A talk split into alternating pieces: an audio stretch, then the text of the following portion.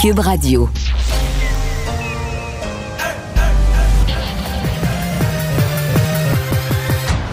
Mario Dumont.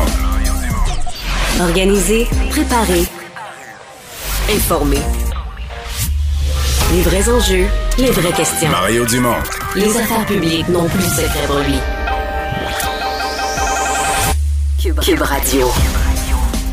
Bonjour tout le monde et bienvenue à l'émission lundi, début de la semaine. On a pas mal de choses euh, pour vous dans cette émission. D'abord, c'est une grosse semaine parce que demain, M. Trudeau va officiellement commencer son nouveau mandat, son troisième mandat, va donc euh, former son cabinet. Euh, donc, demain matin, dès 9h, là, on va commencer à voir arriver peut-être des nouveaux visages, peut-être des ministres qui sont reconfirmés dans leurs fonctions euh, et d'autres qui seront peut-être tassés, qui sait. Euh, on va aussi parler évidemment durant cette émission de la réforme du cours, le remplacement du cours d'éthique et culture religieuse par ce nouveau cours de citoyenneté québécoise. Et on va voir deux invités de marque, euh, Maxime Lapierre et Guillaume Latendresse, euh, qui viennent de sortir. Écoutez, ça a été un podcast, un gin, de la bière et maintenant un livre qui, qui raconte l'histoire du podcast c'est les dessous de la poche bleue. Donc, euh, Maxime et Guillaume vont être avec nous dans quelques minutes. tout de suite, on va aller rejoindre Julie Marcoux et l'équipe de 100% Nouvelles. 15h30, c'est le moment d'aller retrouver Mario Dumont dans nos studios de Cube Radio. Salut Mario. Bonjour. Alors, cours culture et citoyenneté québécoise, on a entendu beaucoup de gens qui ont accueilli tiennement ce, ce nouveau cours, programme, les trois différents axes. Elles sont dues à quoi ces réserves, selon toi? Sincèrement, euh, je le sais pas. Il y a évidemment euh, beaucoup de gens qui semblaient très attachés à l'aspect religieux. Euh, ce qui est étonnant, c'est que mhm. c'est un peu un renversement de situation parce que jadis, c'est les gens plus à gauche qui tenaient la, la laïcité, qui se méfiaient du religieux. Maintenant, c'est beaucoup des gens à gauche qui tiennent à ce qu'on maintienne le, religieux. mais dans la population, sincèrement, je pense que c'est un cours sur lequel on posait des questions depuis un certain temps. Moi, je continue à penser que c'est un cours qui était quand même transitoire. Euh, on oublie, les plus jeunes ne savent même pas ça, mais il y a 20 ans au Québec, on enseignait encore, il y avait un enseignement religieux à l'école. Donc, euh, le cours d'éducation et culture religieuse est arrivé un peu dans cette, dans cette perspective-là. Je pense que la vraie destination... Il y avait le choix entre religion ou morale. Oui, c'est ça. Les gens, donc... bleu avec un poisson dessus. Exactement. Ceux qui voulaient pas assister, si on était dans une commission scolaire, parce que même avant ça, les commissions scolaires étaient protestantes ou catholiques, donc ceux qui voulaient pas assister au cours de religion, effectivement, pouvaient aller dans un cours de, de morale. Et donc, euh, euh, on, a, on a mis fin à ça, on a fait ce, cours de transition mais je pense que la vraie destination, c'est d'avoir véritablement un cours de citoyenneté, d'ailleurs, qui va reprendre certains des meilleurs éléments du cours d'éthique et culture religieuse, les, débats de société, les dilemmes moraux, éthiques, ça, ça va être repris. Mais euh, on va avoir en, surplus, là, on va avoir, euh, je pense, cet aspect de culture québécoise. On va avoir, par exemple, des ajouts intéressants au niveau de la citoyenneté numérique, euh, même pour les plus jeunes, les réseaux sociaux, les médias, les fausses nouvelles. L'éducation sexuelle. Éducation sexuelle. Donc moi, je trouve ça, sincèrement, euh, moi, j'ai pas beaucoup de mhm. nuances sur celle-là. Je trouve ça... Euh, Mais dans la façon... Dans Oui, j'allais dire, Mario, dans la façon où ça a été annoncé, là, de voir dans cette vidéo tous les ministres défiler les uns après les autres.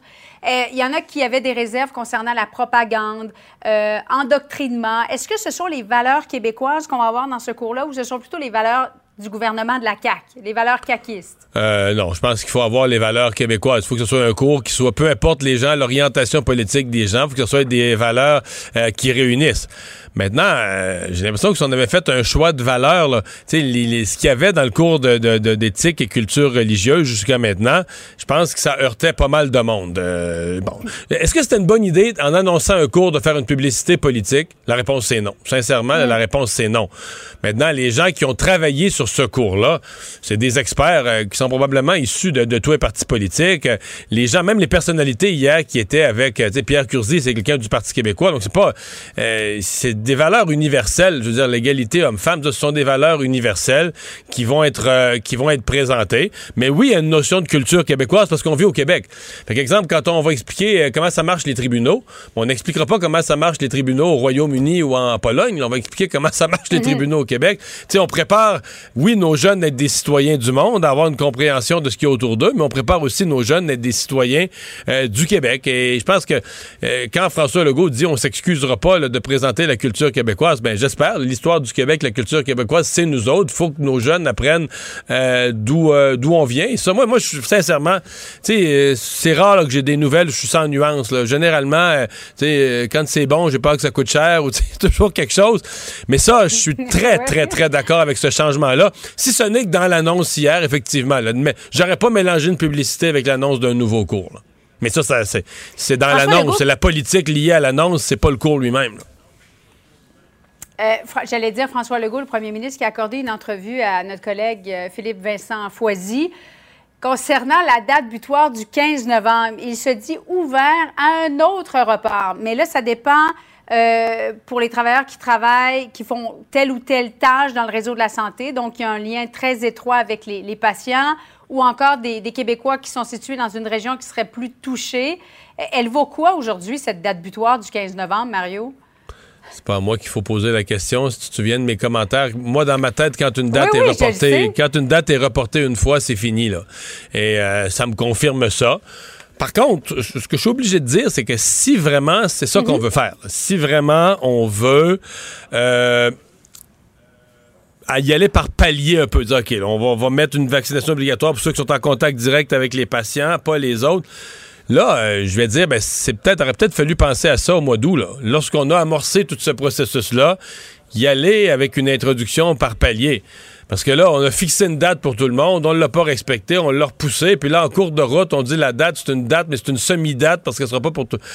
Euh, je veux dire, ça, ça, perd un peu de la crédibilité. Sincèrement, cet exercice-là de vaccination obligatoire dans le réseau de la santé perd un peu de crédibilité. Et j'ai hâte de voir ce qui va arriver en fin de semaine parce que là, on arrive au 31 octobre. Ça va être la, la première des, des, des, étapes commises Justin Trudeau. Euh, là, après ça, on va voir si le gouvernement fédéral lui reste ferme dans l'implantation de la vaccination obligatoire pour les employés fédéraux. Ça va encore plus mettre en relief là qu'au euh, Québec, euh, mm. c'était pas euh, c'était pas trop trop solide. Bon, on me dira, je sais la réponse à ça, tout le monde l'a sorti, c'est que c'est moins pire d'avoir des employés fédéraux à Transport Canada ou à l'Agence du revenu qui rentrent pas que les infirmières à l'urgence qui sont plus capables de donner le service pour accueillir les malades. je suis bien conscient de ça. C'est juste qu'une fois que tu l'as annoncé, c'est toujours plate de se, de se dédire. Mario, demain, formation du cabinet de Justin Trudeau. Euh, il s'est mis euh, plusieurs critères de l'avant, bon, parité homme-femme notamment. Euh, est-ce qu'il y a des quelles sont tes attentes par rapport à ça? Est-ce qu'il y a des, nominations que tu attends avec impatience pour demain? Oui, euh, c'est-à-dire qu'on est curieux de voir. Euh, d'abord, euh, mm-hmm. une des premières questions que moi je vais avoir, c'est combien il y a de ministres? Parce que avec le temps, c'est difficile d'enlever des ministres. Hein? Et avec le temps, la tentation naturelle, c'est de grossir les cabinets. M. Trudeau, son cabinet avait déjà 37 personnes. C'est un gros cabinet. Là, est-ce qu'on va, euh, tu sais, si on grossit, on approche des 40 membres, un conseil des ministres de 40 personnes, est-ce qu'on veut vraiment se rendre là? Ça, ça va être une des choses qu'on va surveiller. Euh, qu'est-ce qu'il fait? Comment, il va jongler avec ça? Bon, le fait est que dans ces ministres qui ne sont plus ministres ou dans ces postes qui sont devenus vacants, c'est quatre femmes. Une qui s'est pas représentée, Mme McKenna en Ontario, dans la région d'Ottawa. Mhm. Et les trois autres, donc dans le cabinet, les trois qui ont été battus, c'est trois femmes. Une en Nouvelle-Écosse, la ministre des Pêcheries, et deux en Ontario. Donc, est-ce que pour garder le même cabinet, ça veut dire qu'il faudrait qu'ils recrutent quatre femmes, qu'ils mettent, qu'ils nomment ministre quatre femmes? Euh, les place-t-il dans les mêmes provinces? Il y a vraiment deux femmes du Québec qui sont, à mon avis, pas mal en vue pour être nommées euh, ministres, dont Mme Saint-Onge d'Ambrome-Missisquoi. Donc ça, c'est le genre de choses qu'on va surveiller. Maintenant, il y en a quelques-uns. La défense. Est-ce que le ministre Sadjan reste là? Euh, sinon, qui est-ce qu'on nomme à la défense? Ah, je peux pas croire. Sincèrement, je peux pas mhm. croire que le ministre Sadjan reste là. C'est un désastre, son affaire à la défense, mais bon. qui le remplace? Parce que celui ou celle qu'on nomme à la défense, là, c'est tout un contrat. C'est bienvenu là, dans, des dans une grosse job. Euh, on est tous intéressés quand même à savoir qu'est-ce qui va arriver à M. Guilbeault. Euh, est-ce qu'il va être finalement nommé à l'environnement? Le ministre Wilkinson faisait encore des annonces aujourd'hui. A l'air est assez solide dans son poste à l'environnement. Euh, est-ce qu'on va se Est-ce qu'on va se retrouver avec un ministre euh, Guilbeault qui reste au patrimoine? Où il n'a pas été si mauvais que ça, mais ça reste que tout non, le monde il voit pas sa politique pour aller au patrimoine. Ben, c'est ça. Ta destination naturelle, Ouais. ce serait l'environnement. Donc ça, ça va être, euh, c'est une des choses qu'on surveille. Est-ce que Marc Garneau reste aux affaires étrangères? Marc Garneau n'a jamais mis son gouvernement dans l'embarras. Il y a quand même des critiques qui disent c'est pas un ministre super performant, c'est pas un ministre extrêmement dynamique qui fait sentir à la, popula- à la population qui est toujours au devant. Donc est-ce qu'on va vouloir le laisser là pour service rendu parce que c'est un libéral de longue date, un homme qui a beaucoup d'expérience, un bon jugement, beaucoup de vécu puis tout ça, mais euh, un moindre dynamisme, disons, pour rester gentil. Est-ce qu'on le laissera aux affaires étrangères? J'entends des voix qui disent euh, Marc Garneau, euh, on sait plus trop quoi faire avec. Là, on veut pas l'insulter, on veut pas le blesser, on veut pas être mal poli. Euh, on sait plus exactement. On veut pas y faire vivre une démotion. Donc ça, donc c'est, écoute, c'est toujours intéressant. là. C'est tellement complexe le travail pour un premier ministre de bouger Oui, toutes les, oui. de bouger tous les morceaux pour refaire Surtout un nouveau casse-tête. là. Et voilà.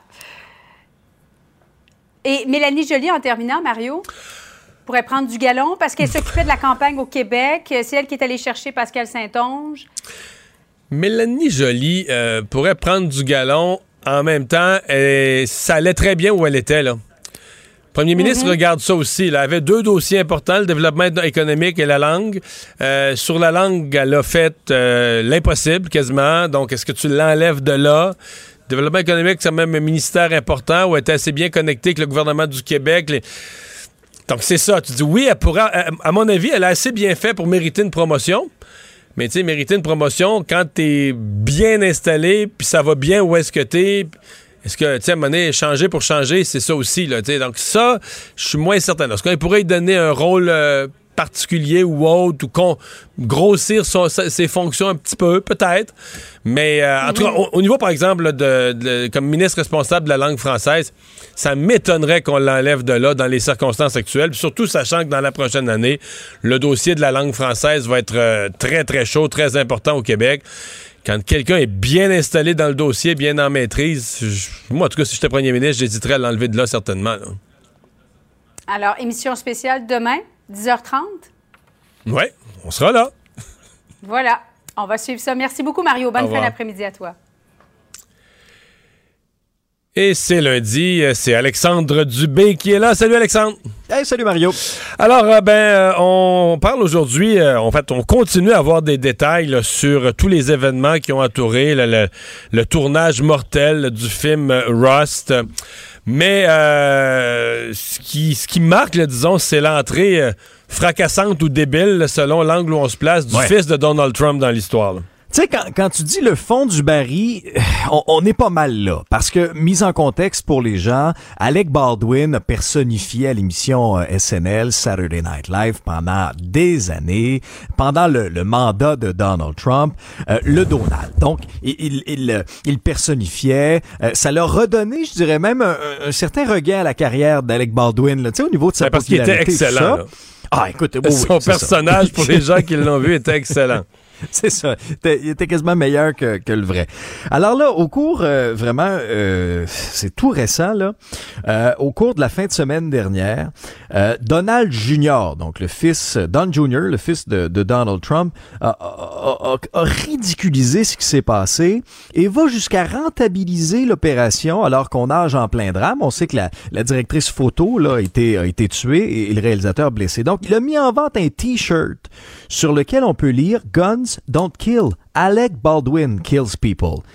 C'est un t-shirt qui est en vente là, pour 27,99. Donc, en traduction, les armes ne tuent pas, mais Alec Baldwin peut tuer, s'en prend directement donc à l'acteur, ridiculise ses interventions visant à améliorer la législation. Alors, tu vois, on, on a atteint là un, fond du baril épouvantable aux États-Unis. C'est quand même incroyable. Ouais, alors c'est. euh, J'avoue qu'aujourd'hui, celle-là, elle est, euh, elle est, elle est énorme. C'est une. euh, en fait, c'est une intervention à peine. Bon, on, comprend que dans le clan Trump, on doit détester Baldwin, mais il veut dire à un niveau là, euh, comment dire, à un niveau pas imaginable. On doit détester Alec Baldwin. Donc là, on se dit, lui, il est arrivé un accident, il est arrivé une malchance, donc on en profite pour pour lui marcher dessus, pour l'humilier. Mais comment tu peux, ne serait-ce que par respect pour la défunte, comment tu peux penser même faire ça, c'est impensable. Vraiment, là, Ah c'est- moi, honnêtement, je suis tombé en bas de ma chaise quand j'ai vu ça, très sincèrement. Puis, Non, puis la sur le Sunday, c'est de le faire à but lucratif, là. Bon, oui, ben oui. Ben, ça serait, ça. mais même à but non lucratif, ça serait, ça serait honteux serait comme déplacé, propos, ça serait ça serait déplacé. Ouais, ouais. Mais de faire de l'argent avec ça, ben, tu sais, c'est- c'est c'est juste, c'est le. Hey, un drame, là. Je veux dire, il y a- il y, a eu mort. Tu sais, Il y, a- il y a une, une femme, une mère de famille qui est décédée. Puis, tu sais, Mario, moi, j'ai suivi cette histoire-là toute la, la fin de semaine à Salut Bonjour aussi. Puis, plus ça avance, plus on, on- Il y a toute la négligence aussi autour de ça. Parce que, tu sais, l'enquête progresse, les circonstances se précisent. Et, et c'est le réalisateur, Joël Souza, qui a raconté à la police que c'est survenu pendant une répétition d'une scène. Alec Baldwin se pratiquait à dégainer son arme. Il était assis là, sur un banc d'église. Le coup est parti. Et là, ben, le directeur est atteint à l'épaule. La directrice photo, là, qui était directement dans le champ de, vision atteinte au, atteinte au ventre là-dessus. Et, et, l'enquête s'est attardée notamment sur deux personnes. Cette armurière de 24 ans, avec peu d'expérience, de son propre aveu, qui, elle, a préparé le fusil et Dave Halls, qui est, donc, euh, lui, euh, l'assistant réalisateur. C'est lui qui a dit à Baldwin, en lui remettant l'arme, cold gun. Donc, l'ar- l'arme est, pas dangereuse, est pas armée ou quoi que ce soit. Et il y a toute la sécurité sur le plateau qui était remise en cause, alors que quelques heures avant le drame, il y a des techniciens qui ont carrément quitté le plateau en Parce disant qu'il y avait déjà eu dans les jours précédents Oui. des, euh, des coups de feu qui étaient partis par accident. là. Oui. Ben oui, puis pire encore, Mario, il tirait du fusil des fois entre les prises pour passer le temps. Mais Alors- ça, alors- ça, ça, quand j'ai vu ça, ben, ça a répondu à remarque à une de mes questions. Parce que moi, Oui. Mhm. une de mes questions depuis vendredi, c'était moi, mettons, je suis genre prudent. là. donc, euh, si j'arrive sur une scène comme ça, la règle numéro un, c'est aucune balle de fusil. Ben, c'est ça, juste des balles à blanc. Donc, de telle sorte, Ben tu peux oui. pas avoir de confusion, là, c'est, t'en amènes pas. Sur un plateau de tournage, et au Québec, on me dit que c'est comme ça. Au Québec, ce serait impensable que sur un plateau de tournage, Mhm. il y ait des, des- des- des vraies balles, là. Tu sais, le principe, c'est que s'il n'y en a pas, il n'y en aura pas dans le barillet par erreur ou par accident ou par euh, distraction. Mais là, c'est ça, c'est que là, tu comprends, OK, c'est parce que à travers ça, ils ont des fusils à blanc, tout ça, mais avec les mêmes fusils ou un fusil semblable, ils s'amusent le midi pendant le lunch à tirer des canettes dans, dans- dans le désert. Ben, T'imagines, c'est épouvantable sur un plateau de tournage quand même professionnel. Tu sais, ça a aucun sens. Ah, Ça a aucun sens de voir ça. Mais moi, j'ai fait deux entrevues avec, euh, au cours des derniers jours avec François Gingras, là, qui est le réalisateur de Victor Lessard, le réalisateur Oui. de Fortier, des grandes séries du Québec. Et lui, il, il- il- il dit comme quelqu'un qui a tourné beaucoup avec des armes à feu sur le plateau, là. il dit que ce qu'on lui décrit aux États-Unis, il dit oui, on utilise le mot accident parce que personne n'a voulu ça. Mais pour lui, c'est tellement de négligence qu'il hésite à utiliser le mot accident. Ouais. Et, et- et on va en entendre un, un extrait plus long là, tout à l'heure, euh, Mario, dans notre segment 24 minutes. Mais, mais c'est clair, ce sont pas les mêmes normes d'abord au Ah, non, Canada non, et aux États-Unis. Tu sais, un accident comme ça, une- une- c'est pas un accident, mais tu sais, je veux dire, un événement comme ça n'arriverait pas ici parce que, tu sais, on commencerait pas à tirer du fusil sur des canettes en deux prises au Canada. Non, non, T'sais, non, non, non.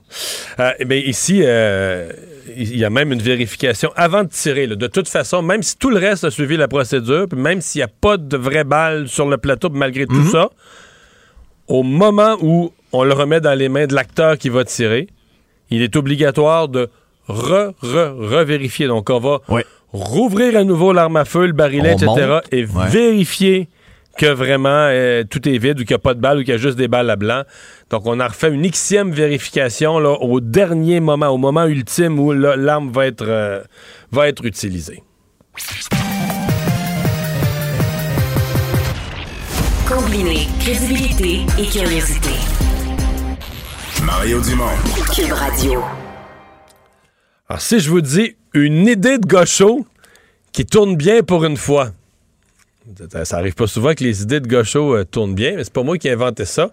C'est le couvert, le couvert arrière euh, d'un livre, une idée de gaucho qui tourne bien pour une fois, parce que oui, ça a bien tourné. Cette idée qui a bien tourné, c'est euh, La Poche Bleue. euh, bon, un podcast d'abord, mais c'est devenu, écoutez, c'est devenu un gin, c'est devenu de la bière, c'est devenu plein d'autres produits dérivés. Maintenant, donc, un livre, Les Dessous de La Poche Bleue. Guillaume Latendresse et Maxime Lapierre, aidés par la plume du journaliste Jonathan Bernier.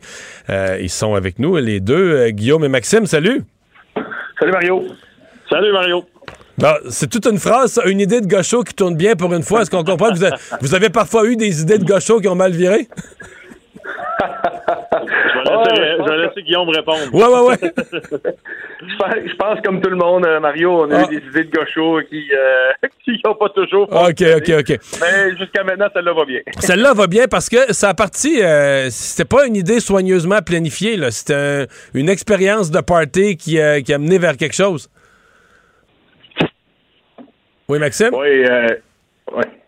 Oui, vas-y, on t'entend bien. Ouais, OK. Bon, je pense que Maxime s'est coupé, mais euh, oui, c'est ça, exact. C'est une idée qui a amené vers autre chose. Puis euh, on a toujours eu de l'intérêt, puis on cherchait une façon de se rapprocher de nos partisans, de, du public. Puis je pense qu'on l'a vraiment trouvé là euh, avec le podcast. Mais au-delà de tout ça, l'important pour nous dans le podcast, c'est de les vedettes, c'est pas nous, là. Puis je pense que c'est pour ça le livre, c'est qu'on s'ouvre un peu plus, on donne des anecdotes de notre vie, de notre carrière. Parce que dans le balado, l'important, c'est les gens qu'on reçoit.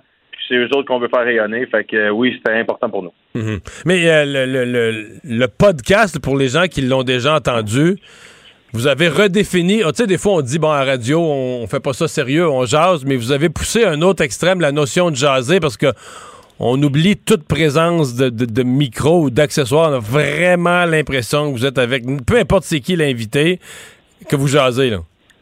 Non, exactement. Ouais, exact.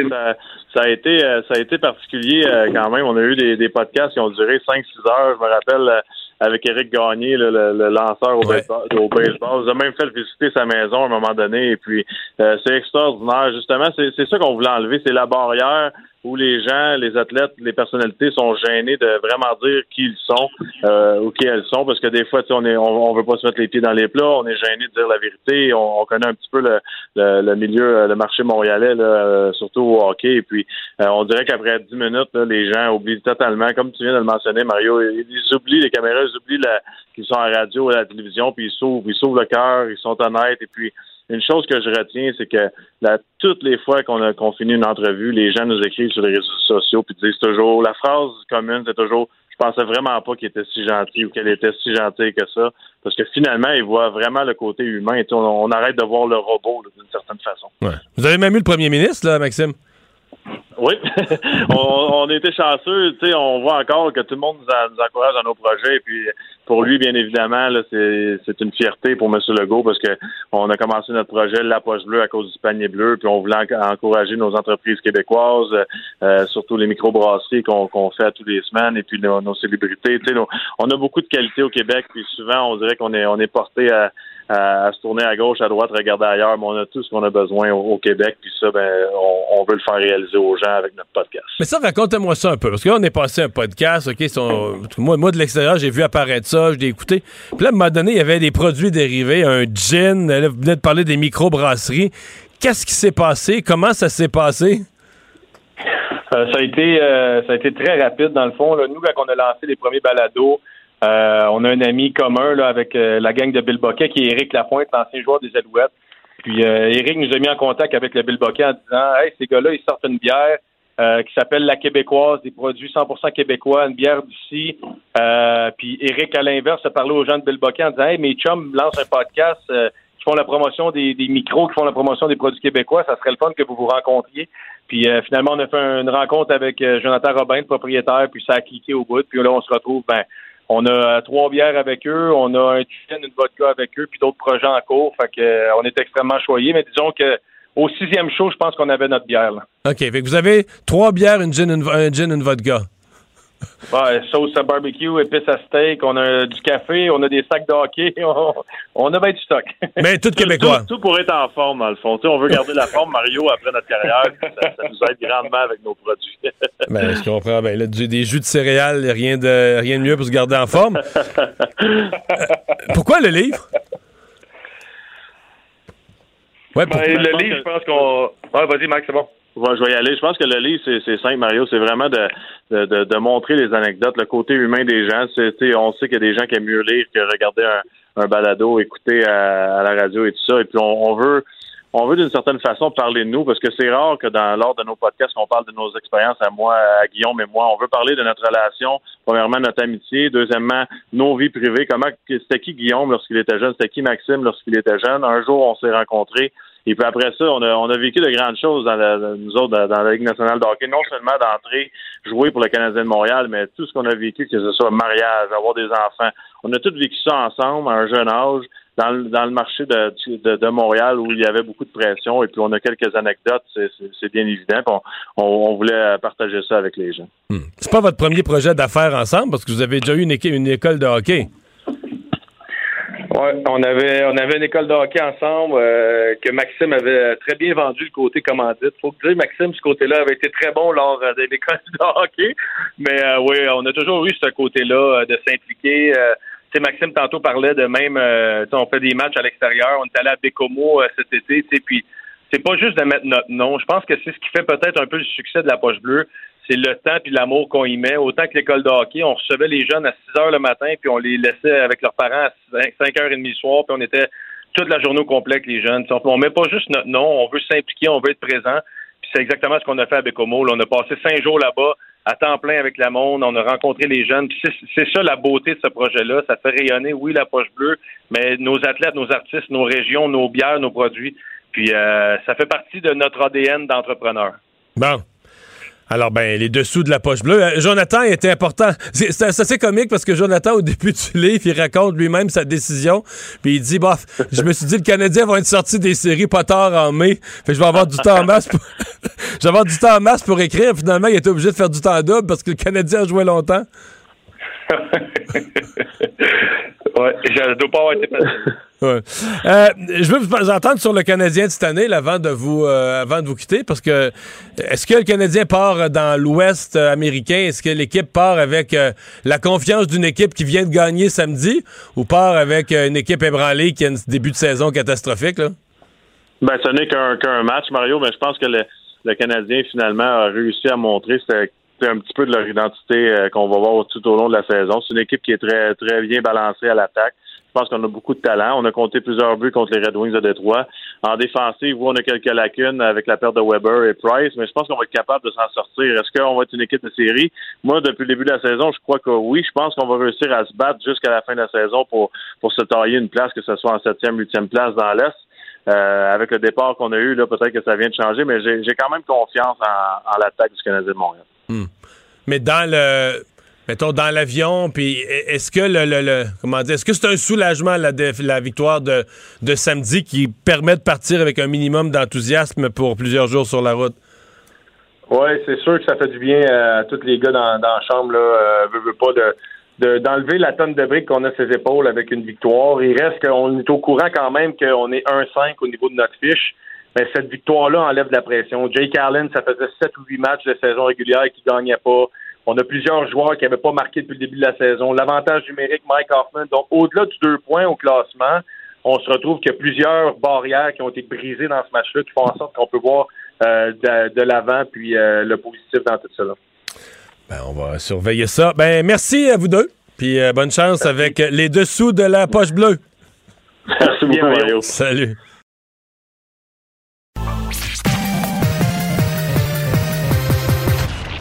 Combiner crédibilité et curiosité. Mario Dumont. Cube Radio. Cube Radio. Les rencontres de l'heure. Chaque heure, une nouvelle rencontre. Nouvelle rencontre. Les rencontres de l'heure. À la fin de chaque rencontre, soyez assurés que le vainqueur, ce sera vous. Cube Radio. Une radio pas comme les autres. Chronique juridique avec Nada Boumefta, avocate en droit criminel et protection de la jeunesse. Bonjour Nada. Bonjour, messieurs. Alors, euh, diffamation sur les réseaux sociaux, euh, ça peut coûter cher, hein? Oui, effectivement, un dossier quand même assez intéressant qui euh, va permettre probablement à plusieurs de se rappeler que sur Internet, on n'est pas nécessairement protégé en ce sens que ce que l'on dit, ce que l'on partage, sont des choses qui peuvent être après ça contestées devant les tribunaux. Et on voit ici une affaire de deux jeunes sœurs qui ont été finalement disons, euh, traînées devant les, les, les réseaux sociaux, euh, descendues, tellement rabaissées à un tel point qu'elles en ont perdu leur emploi. Alors, euh, deux femmes, une qui a perdu son, son emploi au niveau de restauration, une autre au niveau de la commission scolaire, qui ont même tweeté, en fait, le fait qu'ils l'ont mise dehors avant même de lui annoncer directement. Et leurs avocats, leur avocat, en fait, qui a décidé de, de poursuivre dame-là, qui suite à une capture d'écran euh, des jeunes filles en train de vraisemblablement se battre ou euh, jouer à quelque chose, en tout cas le physique, aurait été propulsée vers le sol et euh, avec des gestes un peu comme si elles étaient menottées. Cette dame-là qui contestait les gestes pensait qu'elle riait de l'affaire de George Floyd et a décidé de les littéralement les lyncher devant les réseaux sociaux et aujourd'hui fait face à une décision de la Cour pour leur rendre 100 000 dollars par rapport à cet argent-là de, de qu'on peut dire de compensation là. Euh, rappelons que lorsque c'est des gens qui n'ont pas les moyens de rembourser ou qui n'ont pas les moyens de donner ces sous-là, euh, souvent ils ne verront jamais la couleur de cet argent-là, mais c'est par principe qu'elles ont décidé d'aller devant les tribunaux pour trancher du fait que ce n'était pas pour rire de George Floyd, du fait qu'elle n'avait rien à voir avec cette affaire-là et que toute cette diffamation-là qu'il y a eu sur les réseaux contre elle, ben, n'était pas visée. Alors, elles ont réussi à gagner cette cause-là qui euh, se tient à Ottawa. Ce qui est assez particulier, ce qu'on voit, euh, c'est que ça n'a pas pris le chemin des tribunaux criminels. On il n'y a pas eu d'accusation de harcèlement. On a plutôt suivi la voie civile pour aller chercher des dédommagements. Mais encore une fois, couleur d'argent qui, ne verront, qu'elles ne verront probablement jamais. On comprend que la jeune dame vient graduer de, de, du secondaire et n'a pas les moyens de rembourser cette somme-là. Mais par principe, les deux jeunes sœurs ont désiré aller au bout de cette affaire-là qu'elles vont gagner aujourd'hui. Ouais. Ça, ça, soulève vraiment la question de la responsabilité parce que je veux dire, si elle, si elle le 100 000 elle, devrait le débourser, là. Absolument, parce que là, à partir de ce moment-là, quand on a une décision de la Cour, donc un juge qui tranche et demande euh, qu'il y ait un paiement fait d'une partie à une autre, euh, ça a quand même force de droit. Et après ça, ben, on va voir évidemment au niveau de ses créanciers, est-ce qu'elle a des dettes à payer et l'ordre de chacune de ces dettes-là euh, prendra finalement euh, sa place. On verra laquelle, si par exemple elle gagne à la loto, disons-le, demain matin, ben, elle aura à débourser cet argent-là à ces sœurs-là qui ont demandé des dommagements suite à leur hmm. perte d'emploi. Et on comprendra aussi qu'elles ont eu des messages par ricochet aussi visant cette affaire de George Floyd-là. Tout le monde a pensé que ces jeunes filles-là se, se foutaient, finalement, riaient de cette situation-là, alors que ce n'était pas le cas. Alors, euh, l'ex-juge Jacques Delille, qui a obtenu d'avoir un nouveau procès après avoir passé plus d'une décennie euh, derrière les barreaux, il est de retour à la cour. Oui, alors on en a parlé un peu, euh, en fait, lors de dernières chroniques, surtout sur la raison pour laquelle il a demandé un nouveau procès.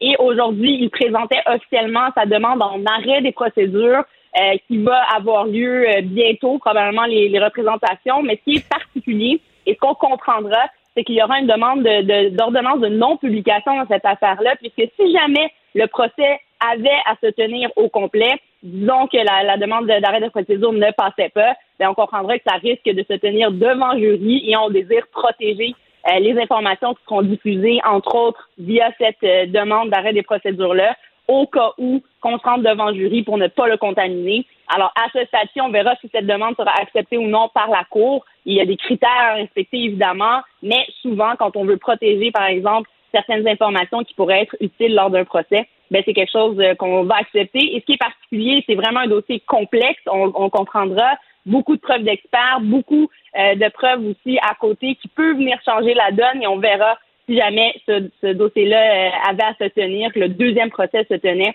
bon, on va suivre ça de très proche, mais évidemment en respectant ces ordonnances-là, si jamais elles sont acceptées. Un mineur accusé de meurtre, euh, du meurtre d'un adolescent, ça s'est passé dans Côte-des-Neiges.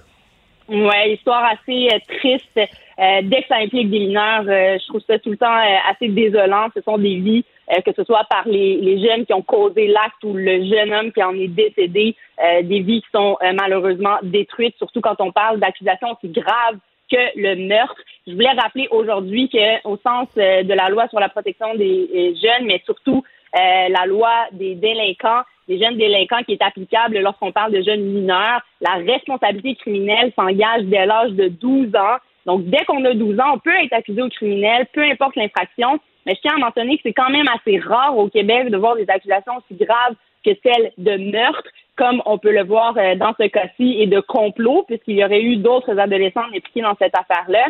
Et ce que je voulais amener comme réflexion, c'est que lorsqu'on tient ces procès-là, qu'on décide d'aller de l'avant, ce sont les mêmes règles de preuve applicables aux adultes qui sont applicables aux enfants. Mais quand on parle de jeunes délinquants, souvent on cherche la réhabilitation, on cherche d'autres avenues que celle de tenir le procès. Et évidemment, au niveau des sentences, ben, ça va varier. Euh, les jeunes vont généralement pas avoir le même type de sentence qu'aux adultes. Donc, souvent, plus clémentes, des sentences qui vont leur permettre de pouvoir continuer leur vie. Euh, évidemment, quand ils sont à un, aussi jeune âge-là, on ne veut pas nécessairement leur mettre les bâtons dans les roues, mais euh, il y a quand même des exceptions et c'est celle que je voulais amener aujourd'hui. Lorsque euh, le jeune adolescent est accusé d'un crime aussi grave comme par exemple un meurtre ou une tentative de meurtre, ben il peut se voir être jugé comme un adulte. Ouais, justement, rappelle-nous les critères. Qu'est-ce qui fait, parce qu'on entend ça, là, euh, pour être jugé comme un adulte, mhm. quels sont les critères qui sont euh, qui, permettent de, faire de, de deux jeunes, par exemple, qui auraient commis un meurtre, qui ont chacun 16 ans, pourquoi un serait jugé comme un adulte et pas l'autre? Oui, c'est ça. Alors, les deux critères particuliers qu'on va regarder, d'abord, il faut que l'adolescent soit âgé au moment des faits de 14 ans ou plus. Donc, s'il a 14 ans et moins, on ne peut pas faire cette demande-là.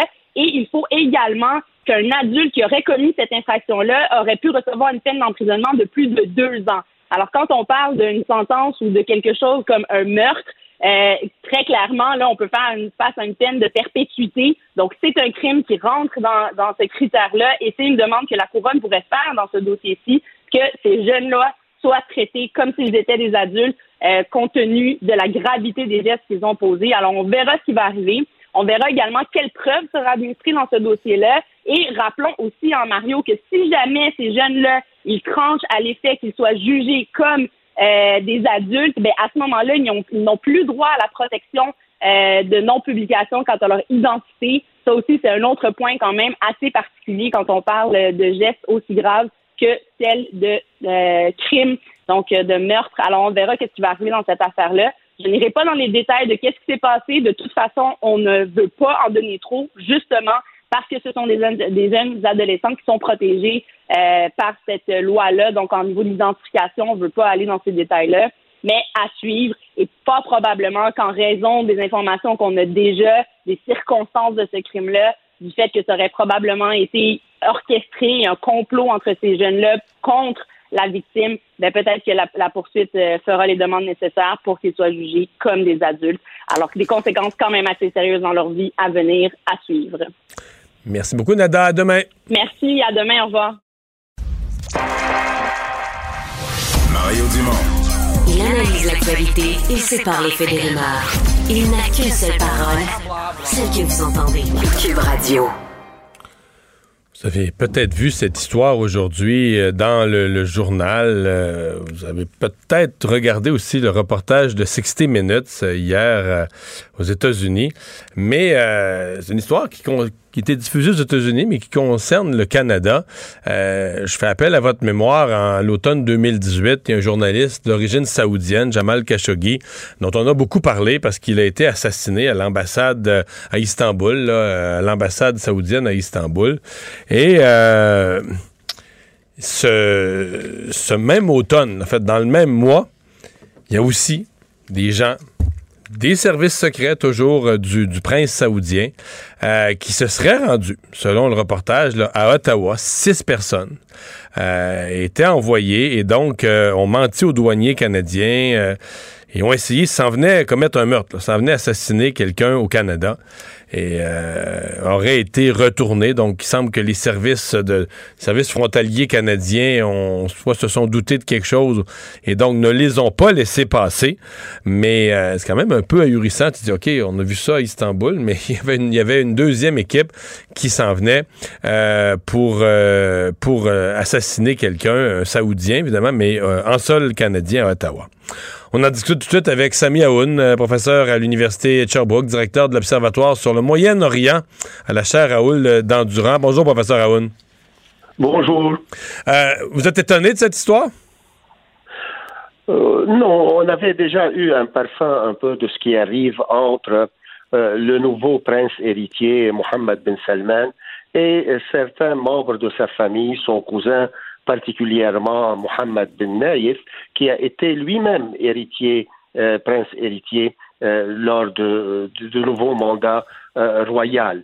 Et à ce moment, on a compris qu'il y a eu des tensions entre les deux cousins.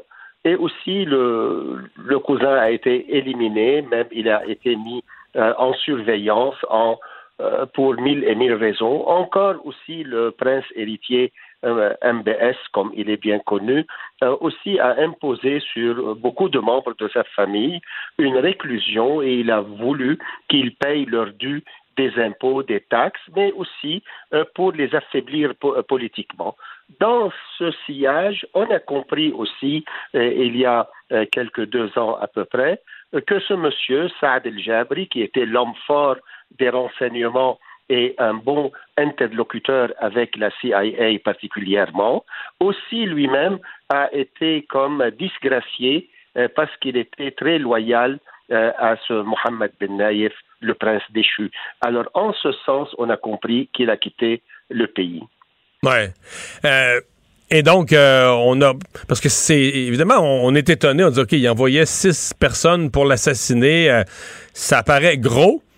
Mais quand on voit ce qui s'est passé à Istanbul, on dit là-bas, ils l'ont fait. Le Jamal Khashoggi a été exterminé, carrément.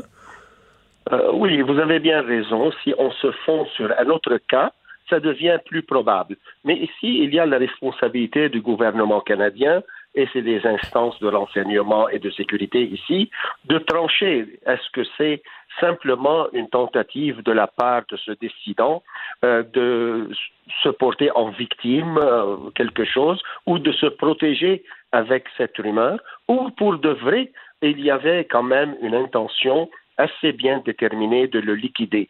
Alors, euh, le, gouvernement canadien confirme qu'il y a effectivement des hommes euh, saoudiens qui arrivaient euh, dans ce mois d'octobre 2018 au, à l'aéroport d'Ottawa et qui ont été retournés. Ils veulent pas dire qui, quoi, pourquoi, comment, mais confirme en tout cas l'existence d'une partie des faits. Ah, ce qui est incriminant pour le pouvoir saoudien et particulièrement pour le prince héritier, si cette version vraiment euh, est, bien confirmé. Alors l'autre point qui est important aussi, euh, que oui, il y a différentes dissidences euh, dans le royaume saoudien. Il y a des dissidents qui sont qui faisaient partie du sérail, qui faisaient partie soit de la famille royale, soit leurs adjoints et leurs assistants. Alors ce sont des gens qui sont pro-régime, mais qui ont eu des conflits. Dans le cas de Jabri, le conflit euh, autre que la question de l'argent et l'accusation de fraude et autres, il y avait des conflits sur la transition au pouvoir et aussi sur la guerre du Yémen euh, que le prince euh, Mohammed Ben Salman a pris d'une façon un peu téméraire et aventurière de s'engouffrer dans cette guerre. Et il y a la partie aussi des dissidents ou des opposants qui sont libéraux. nous, nous avons euh, quand même une famille ici, Insaf Haïdar, l'épouse du libéral Raif euh, Badawi. Alors, cette catégorie de euh, opposants que j'appelle maintenant des libéraux, alors ces gens aussi critiquent les deux à la fois. Ils critiquent le dissident du régime, M. El-Jabri, et ils critiquent encore le prince héritier. Parce que, à vrai dire, El-Jabri n'a pas fait une révision ou euh, un examen de conscience ou mea culpa parce qu'il a été dans le régime depuis au moins 20 à 22 ans.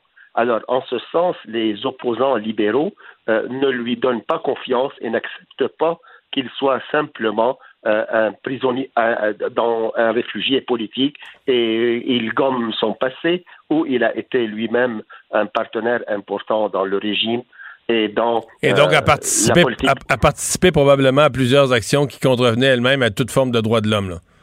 Euh, oui, vous avez bien raison de le signifier comme ça. Et surtout, et, l'autre part, c'est que le prince héritier joue sur plusieurs tableaux. D'un côté, il est le réformateur, le modernisateur de, du royaume. Il y a le Neom, cette grande ville gigantesque où il va bâtir quelque chose de futuriste là-dedans. Et il y a, par exemple, une certaine ouverture sur des mœurs occidentaux ou euh, ce qu'on connaît. Ben, quand, il est arrivé au pouvoir, il était bien fier. un de ses premiers gestes, il a donné le droit de conduire une voiture aux femmes.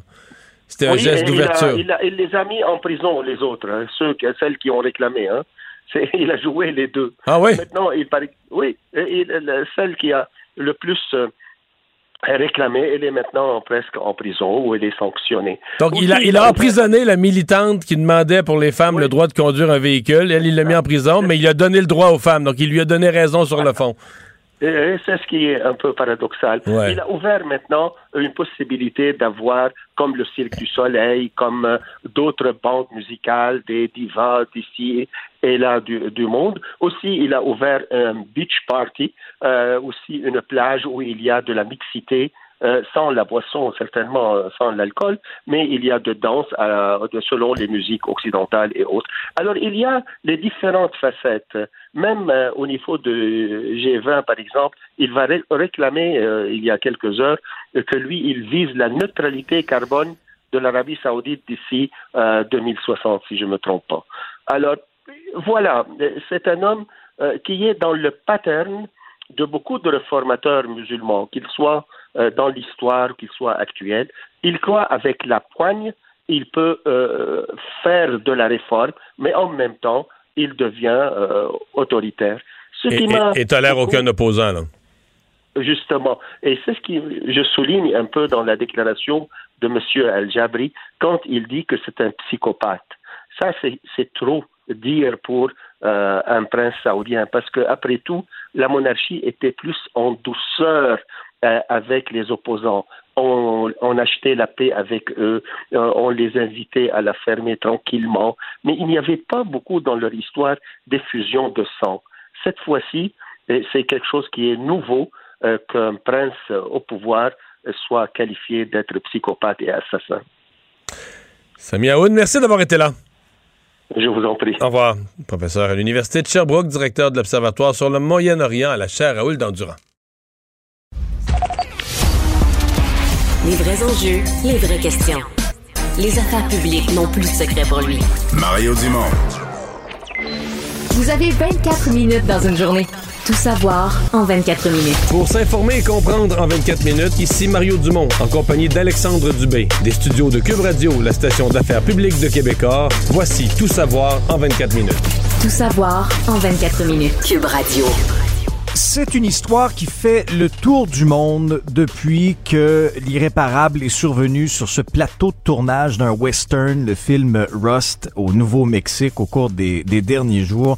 Euh, Mario, l'enquête progresse. Refaisons peut-être un peu le fil des événements. Là, euh, il y a une veillée à la chandelle, entre autres, qui a été organisée au Nouveau-Mexique au cours des derniers jours en mémoire de Alina Hutchins. C'est cette donc cette personne, euh, cette directrice photo qui a été atteinte par alors que l'acteur et, un des producteurs du film, là, Alec Baldwin, répétait une scène avec une arme qui ne devait pas être chargée d'une vraie balle, devait avoir par exemple des balles à blanc.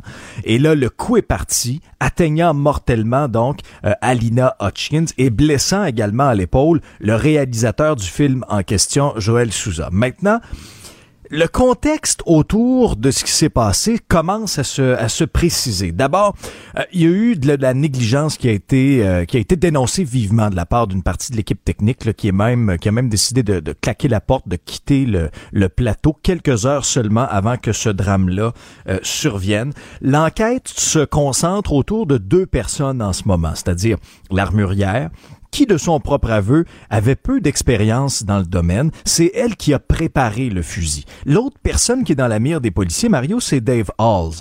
Euh, lui, il est assistant réalisateur sur ce film-là, avait fait l'objet de plaintes en 2019 pour non-respect des protocoles de sécurité en matière d'armes à feu, et c'est lui qui a dit Cold Gun en remettant le fusil à Baldwin, et dans le jargon, ça veut dire, regarde, il n'y a pas de danger, cette arme-là n'est pas, n'est pas chargée avec de, de vraies balles. Et, CNN, je reçois une alerte il y a deux minutes. Oui. Euh, que Dave Hall, c'est CNN qui vient de sortir ça, avait été congédié d'un plateau précédent, oh. d'un film précédent. Non, écoute bien après qu'un incident avec une arme à feu avait, avait blessé un membre de l'équipe de production. Donc, il a déjà été sur un plateau où il y avait encore une arme à feu qui avait blessé une. il avait été congédié après qu'un employé de, la production avait été blessé par une arme à feu.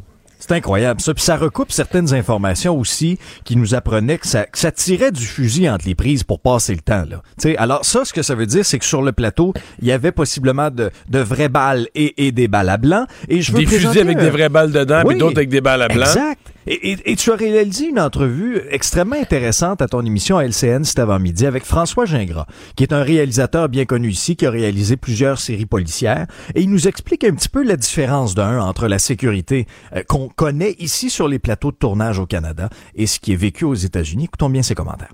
Nous, quand on travaille ici, dès qu'un acteur, euh, on remet une arme à feu à un acteur, l'armurier, pas l'accessoiriste, l'armurier nous montre à moi à l'acteur que le barillet est vide, que le chargeur est vide, il ouvre la culasse, il nous montre le canon, il referme tout ça, il le met dans les mains de l'acteur, puis ils disent amusez-vous.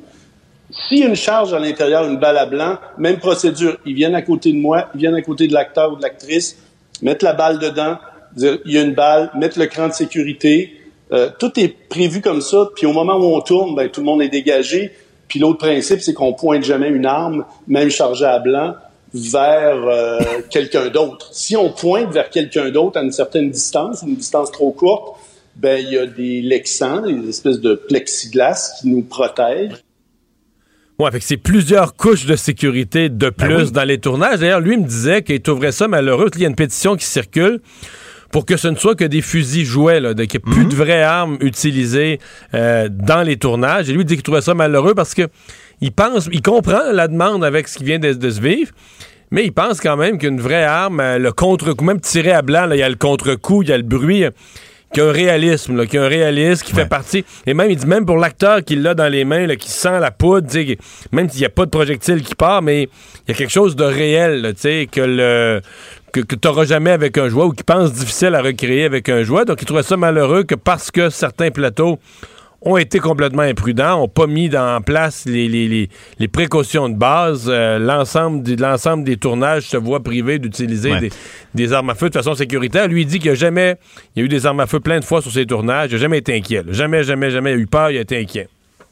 Et l'autre développement qui, moi, personnellement, me fait tomber en bas de ma chaise, là, c'est tellement disgracieux, c'est le fils de Donald Trump, Don, Don Jr., qui a mis en vente sur sa boutique en ligne un T-shirt avec un slogan Guns don't kill people, Alec Baldwin kills people. Donc les armes à feu ne tuent pas des gens, Alec Baldwin si. Il faut, faut vraiment que les gens comprennent bien l'animosité qu'il y a entre les entre les deux clans parce que au cours du mandat de Donald Trump à SNL Saturday Night Live, à tous les à tous les samedis, Alec Baldwin interprétait avec brio le Donald. Et, pas, une, version, pas une version flatteuse du ah, Donald. Non, non, oh non, non, non, non, vraiment pas. Ça, c'est clair. Alors, et, Alec Baldwin est un gars quand même qui s'implique au niveau de la politique. Il y a pas, il y a des opinions très, très, très, très tranchées là-dessus. Mais je sais pas ce que t'en penses, mais sincèrement, là, de, de saisir la balle au bon dans le camp Trump et d'y aller avec ce stunt-là, c'est incroyable. Mais en fait, tu sais que c'est vraiment parce que Trump a des partisans qui sortent de la norme. Tu sais, normalement, d'un autre politicien qui son camp ferait ça, je te dirais, il se disqualifie. Automatiquement. Il se ben disqualifie, il sera ah plus. Ils sont, dans le langage politique, on dit qu'ils sont plus montrables, ils pourront plus se présenter un poste électif. Mais dans le cas de Trump, toutes ces règles-là se sont jamais appliquées. Il a toujours insulté tout le monde, il a toujours descendu. Et ses partisans, plus il en met, plus ses partisans semblent enthousiastes. Puis il a trouvé ça bon. Mystérieux, mais c'est ça pareil. Mais il veut faire de l'argent avec ça, là. Ça se vend 27 ah oui, en plus, c'est de lucratif. Ben oui. Ouais. Le point maintenant sur la COVID-19, euh, Mario. Euh, euh, c'est sorti ça aujourd'hui. C'est quand même important. On est à quelques jours de l'ouverture de la frontière avec les États-Unis, la frontière terrestre qui est prévue pour le 8 novembre. Ben, on a appris via l'administration américaine que les mineurs âgés de moins de 18 ans n'auront pas à prouver qu'ils sont bel et bien vaccinés contre la COVID pour passer pour passer la frontière. les États-Unis, bon, on sait, vont rouvrir cette frontière-là avec quand même une fermeture là depuis mars 2020 à des millions de voyageurs. C'est attendu.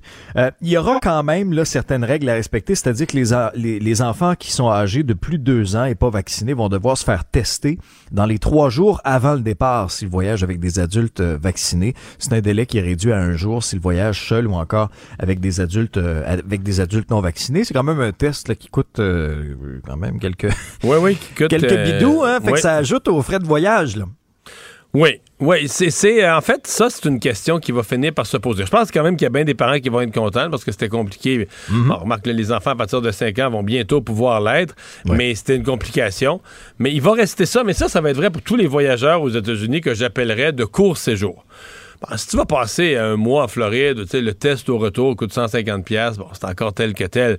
Mais tu sais la fin de semaine à Burlington ou la fin de semaine mhm. à Lake Placid, tu sais les ça, ah euh, c'est là, pour un petit séjour, d'abord, le test devient un gros encombrement, une grosse facture aussi.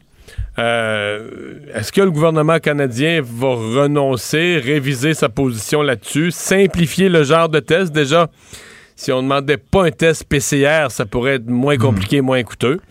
Mais pour l'instant, c'est l'irritant. En rouvrant la frontière, c'est clairement l'irritant qui reste. Ouais.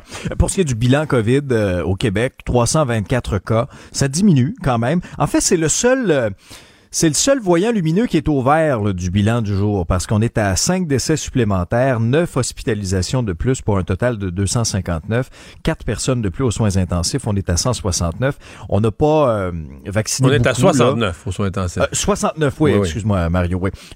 on n'a pas vacciné beaucoup, en bas de 5000, tout juste en bas de 5000. Non mais la fin de semaine là, la fin de semaine depuis un mois. Oui la fin de semaine m'a dit que c'est assez tranquille. Merci, point de vue vaccination. On sent que. Mais d'abord, on sent qu'écoute, il reste moins. Il y a moins de clients potentiels. Mm-hmm. Une grosse partie de la population qui est vaccinée à deux doses. Dans ceux qui restent, donc la fin. La semaine, bon, on fait 10 000, 12 000. Euh, la semaine passée, une journée à 14 000, quelques cents. Mais le week-end, là, c'est tranquille. Oui, et puis d'autant plus que là, euh, la pression se fait de moins en moins forte, euh, Mario, sur les travailleurs de la santé, parce que euh, le, premier ministre Legault, qui était en entrevue avec le collègue Philippe Vincent Foisy à Cube ce matin, j'entendais ça. Il ne ferme pas la porte à, un autre port de cet échéancier du 15 novembre pour la vaccination Mais il la ferme pas, des travailleurs. Pour, pourrait-on aller jusqu'à dire qu'il l'ouvre toute grande? Ben, écoute, c'est sûr. Puis là, honnêtement, je sais pas, mais il me semble des échéances dans la vie, c'est fait pour être respecté. Non? Oui, mais ça, là, pour moi, c'était celle du 15 octobre. Moi, si tu te souviens de mes commentaires, quand on a reporté mhm. celle-là, mhm. le 15 novembre, j'y croyais plus ou moins. Je me disais, tu sais, une fois que tu as reporté une fois. Euh, donc là, on n'enlève pas l'échéance du 15 octobre, mais on dit que ça pourrait ne pas toucher tout le monde. Euh, ça pourrait toucher seulement, seulement certains groupes. Ça pourrait toucher seulement certaines régions. Mais là, entre toi et moi, une obligation vaccinale euh, qui touche partiellement des gens et partiellement des régions. et ben, là, on s'embarque dans quelque chose. On se comprend, on se comprend très bien. déjà que le réseau de la santé est dur à gérer, puis c'est en une euh, du journal ce matin, là, les délais sont très très longs dans les urgences et le ministère de la Santé a, a visité les pires établissements hospitaliers pour essayer de comprendre un peu comment ça fonctionne. Donc, les premiers rapports... C'est un, rapport qui avait été demandé là, spécifiquement sur les 25 pires urgences du Québec. C'est ça. Alors, dans, dans, six hôpitaux de la grande région de Montréal, il y a des problèmes flagrants. Là. On souligne un, manque d'organisation, une importante pénurie de personnel, on, savait, euh, une mauvaise gestion des effectifs, et on signale, entre autres, que euh, la difficulté de prendre des rendez-vous en clinique, ben ça, ça ajoute la pression sur les hôpitaux. C'est vrai, c'est compliqué. Là. Euh, si tu parles pas à trois, quatre boîtes vocales avant de réussir à prendre un rendez-vous, t'es chanceux. Il y a aussi l'occupation des lits. Hein. Bon, on passe qui pourrait retourner facilement à la maison et être suivi en clinique externe, on l'hospitalise quand même. Ça prend un lit sur de, plus longue durée là-dessus. Mais sur les trois facteurs qu'on a identifiés, moi j'en retiens quand même deux, là. Manque flagrant d'organisation, et une mauvaise gestion des effectifs. Dans, un organigramme de Sius, là, qu'une charte ne retrouverait pas, c'est petit, c'est lourd, il y a de la bureaucratie là-dedans. Là ben malgré tout ça, on réussit pas à s'organiser effectivement et à gérer les effectifs de façon efficace. C'est quand même incroyable. Oui, mais moi, je, regardais les rapports. D'abord, on nous dit qu'on est en train d'implanter des solutions, que ça va peut-être aller mieux dans les urgences. qu'on va, on va rester optimiste. Euh, mais moi, ce qui me frappait quand même, c'est que c'est que rien n'est tourné vers le patient qui attend. tout est tourné vers le système lui-même. Puis, tu sais, quand on parle de toutes les complications, entre autres, dans certains cas, on dit on garde du monde à l'hôpital, c'est aussi fou que ça. On garde du monde à l'hôpital qui pourrait retourner chez eux, mais c'est parce que si on les retourne chez eux, il faudrait qu'ils reviennent passer des radiographies, il faudrait qu'ils reviennent passer certains tests. Mais là, c'est trop compliqué c'est trop compliqué pour quelqu'un qui est à l'extérieur de l'hôpital de passer des tests. C'est plus facile de leur passer des tests quand ils sortent de l'hôpital. Tu dis OK, OK, OK, OK. fait qu'on utilise, on, occupe un lit pour quelqu'un parce que le système est perdu dans lui-même, ses fils sont mêlés. Euh, donc, les gens qui sont dans le système eux-mêmes sont plus capables de se démêler avec le système. Fait que le médecin, il se dit, garde, je vais regarder le patient hospitalisé, ça va être plus facile d'avoir ses tests. N'a pas d'allure, là. Mais parce que le système est tourné vers le système, le, le système est, pas fait, est plus fait pour les patients. Et c'est ça, moi, c'est ce qui m'a frappé dans ces, euh, dans ces rapports. Tout savoir en 24 minutes. Bon, Jean-François Roberge qui a utilisé le, bon vieux truc de certains syndicats, c'est-à-dire euh, faire une sortie le dimanche pour euh, vraiment avoir l'attention euh, médiatique et qu'on en discute aussi le lundi. Ça a fonctionné parce qu'il y, a énormément de réactions, blague à part, le Mario, sur la refonte du cours d'éthique et culture religieuse. C'est du concret, hein? Changer un cours, ça touche, ça intéresse tout le monde. Ouais, ça c'est vrai. Puis bon, les, principaux questionnements, il y, a bon, il y, a certaines personnes du milieu religieux qui se disent ben comment la religion va être abordée, euh, comment sera situé par exemple le, christianisme dans la culture québécoise, euh, les syndicats qui se disent euh, bon, ok, comment on va appliquer ça, on va-tu politiser l'éducation, on l'a entendu beaucoup, les communautés anglophones aussi. Euh, lorsqu'on touche un peu la culture québécoise, là, on sent que, en tout cas, dans, dans, dans ce qui était exprimé, de quelle façon la communauté anglophone va, va, va, avoir sa place ou va être représentée. Euh, de ce qu'on sait de ce programme-là, parce que hier, on a eu quand même certaines orientations, un programme axé sur la culture, la citoyenneté, sur le dialogue et la pensée critique. Comment ça va se faire? Les écoles vont pouvoir implanter graduellement ces notions-là dès septembre 2022, un cours qui va être obligatoire l'année suivante. Euh, Comment tu vois ça, tes attentes, toi, Mario, par rapport à ça? Puis d'abord, est-ce que, est-ce que il était temps quand même là, de, de, revoir cette mouture-là du cours euh, éthique et culture religieuse pour lui donner peut-être une saveur un peu plus au goût du mm. jour, puis euh, enseigner aussi des trucs qui vont être utiles aux jeunes. Moi, je me souviens, euh, bon, mon, mon, secondaire remonte à au-delà de 15-16 ans, là. Mais tu sais, je veux dire, on m'apprenait à coudre des boxeurs là, dans un des cours. Là. On va te le dire là, qu'à 35 ans, bientôt 36, là, j'ai jamais refait ça de ma vie. J'aurais aimé qu'on montre à faire. Heureusement, j'ai un père comptable. J'aurais aimé, par exemple, euh, bon, qu'on montre à faire un budget. Euh, et, je trouve ça intéressant aussi parce que dans, dans le cours qui, qui, sera présenté, il y a toute la question du consentement aussi. Hein. Tu sais, ah, sexualité, c'est ça. Sexualité, Euh, réseaux sociaux. Oui. Ah, écoute, réseaux sociaux, mais même notre, système politique et juridique, les tribunaux, comment ça marche. Moi, je trouve que sincèrement, je trouve, ça excellent. C'est un point où je suis sans nuance. Euh, je pense que oui, le phénomène religieux va être abordé. Mm. Mais comme, comme un phénomène parmi d'autres, comme quelque chose qu'il faut connaître dans la société, mais dans une société des religions, il faut respecter les autres religions, mais en même temps, on n'apprend pas.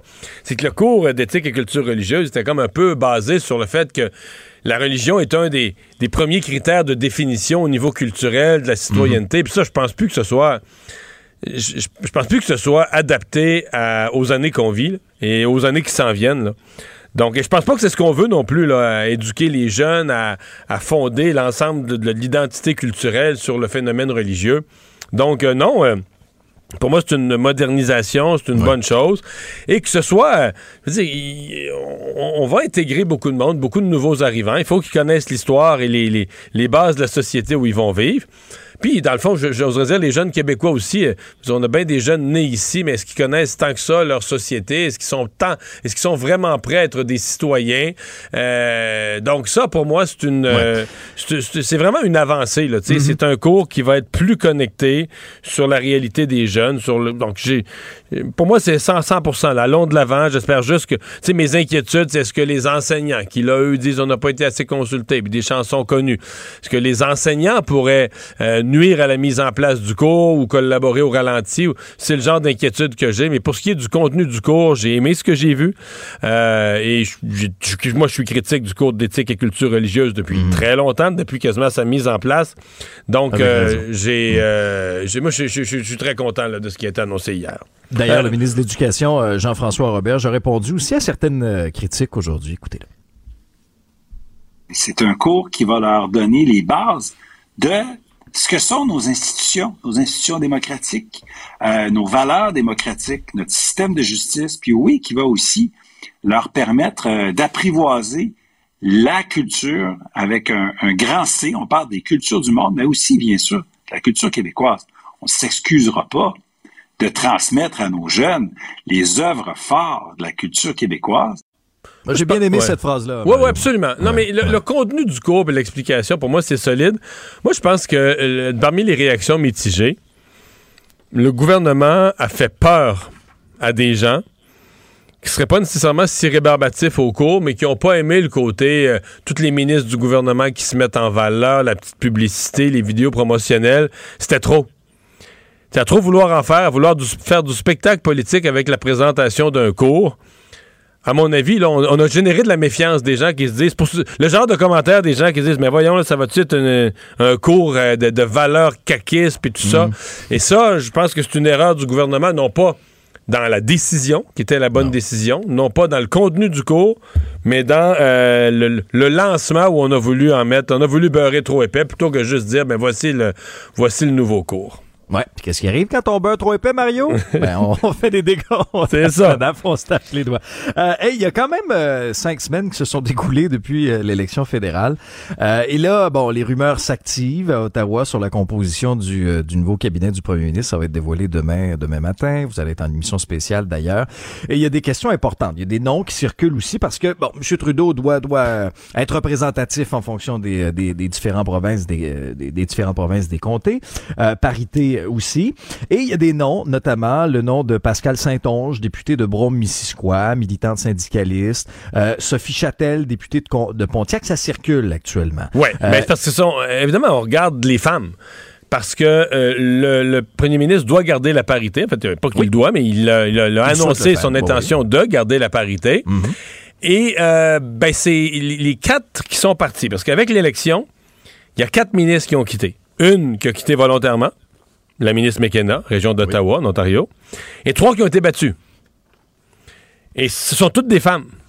Donc, pour maintenir la parité, ben forcément, euh, soit qu'on ajoute ben, des femmes, ou encore, si on ajoute des hommes, ça voudrait dire qu'on grossit le cabinet. Mais le cabinet Trudeau, le Conseil des ministres, avait déjà 37 membres. C'est beaucoup de monde, là. C'est un des plus gros cabinets. Ça a déjà existé, c'est pas unique, mais c'est parmi les plus gros. Donc là, est-ce qu'on monte à 39, 40, 41? Est-ce qu'on pourrait avoir un cabinet dans la quarantaine de ministres? Ça quasiment pas d'allure. Là. Euh, donc ça, ça va être... La première chose qu'on va surveiller demain, c'est combien il y a de chaises. Combien, combien on nomme de ministres? c'est vrai, c'est un bon indicateur. Oui, oui, combien on nomme de ministres. puis après ça, ben, on va voir. Et donc, c'est pour ça que... Et là, par exemple, quand on nomme des femmes québécoises, le Québec avait déjà 11 euh, femmes au cabinet. Est-ce qu'on pourrait monter ça à 12 avec une femme du Québec de plus? C'est vrai que Mme Châtel, elle a un excellent curriculum vitae, entre autres pour être ministre du Revenu, parce qu'elle a mhm. travaillé dans les questions de fiscalité au niveau de l'OCDE. Elle a travaillé sur les questions de fiscalité planétaire. Donc, si on veut être sérieux avec une question comme les paradis fiscaux, c'est certain. Que... à Mme Leboutier. Qui elle, a plus, elle a plus de qualifications. Professionnellement, elle, est plus dans son domaine que Mme Leboutier. Est-ce que Mme Leboutier pourrait être envoyée dans des dossiers? Par exemple, la ministre des Aînés a été défaite dans son comté en Ontario. Euh, donc, il y a quelques, mhm. quelques ministères comme ça où on pourrait jouer un peu à la, chaise musicale. Ça, ça va être à surveiller. Puis évidemment, on surveille les, les poids lourds. Qu'est-ce qui arrive à Mélanie Joly? Euh, qu'est-ce qui arrive à Pablo Rodriguez? Qu'est-ce qui arrive au ministre Marc Garneau? qui est toujours prestigieux ministre des Affaires étrangères et qui n'est pas perçu par les analystes, par les journalistes, par les libéraux eux-mêmes.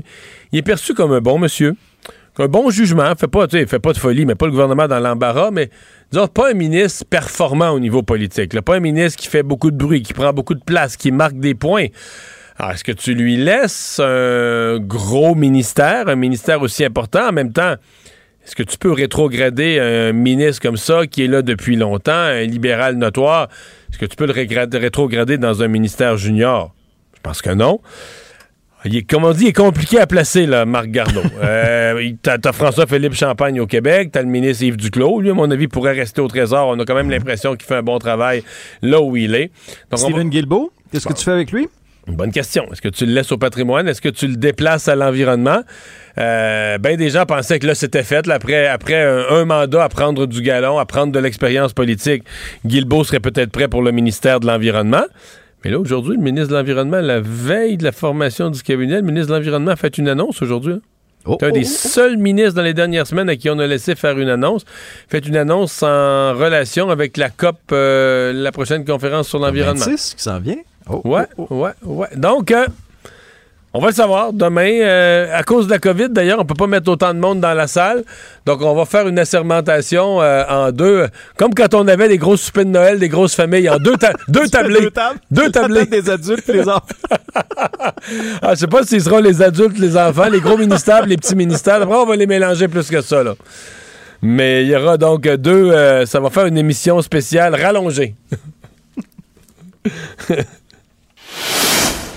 Et deux petites nouvelles économiques en terminant, euh, Mario. D'abord, euh, la décision d'Olimail de réduire euh, ses achats de porcs québécois tout en maintenant les achats en Ontario dans le cadre d'une grosse restructuration de l'entreprise.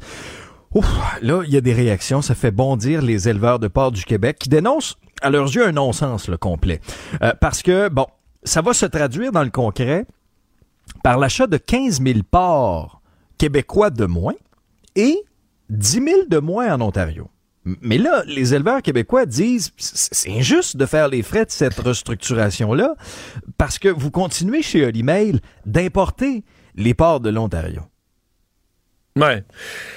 Euh, euh, c'est tellement gros comme décision qu'à mon avis, ça va interpeller direct le, le ministère, euh, le ministre de l'Agriculture. Ah, je pense que oui aussi. Euh, et, peut-être même le premier ministre lui-même, surtout que le gouvernement du Québec a aidé Olimel dans une de ses euh, dans, une de ses usines, dans la modernisation d'une de ses usines.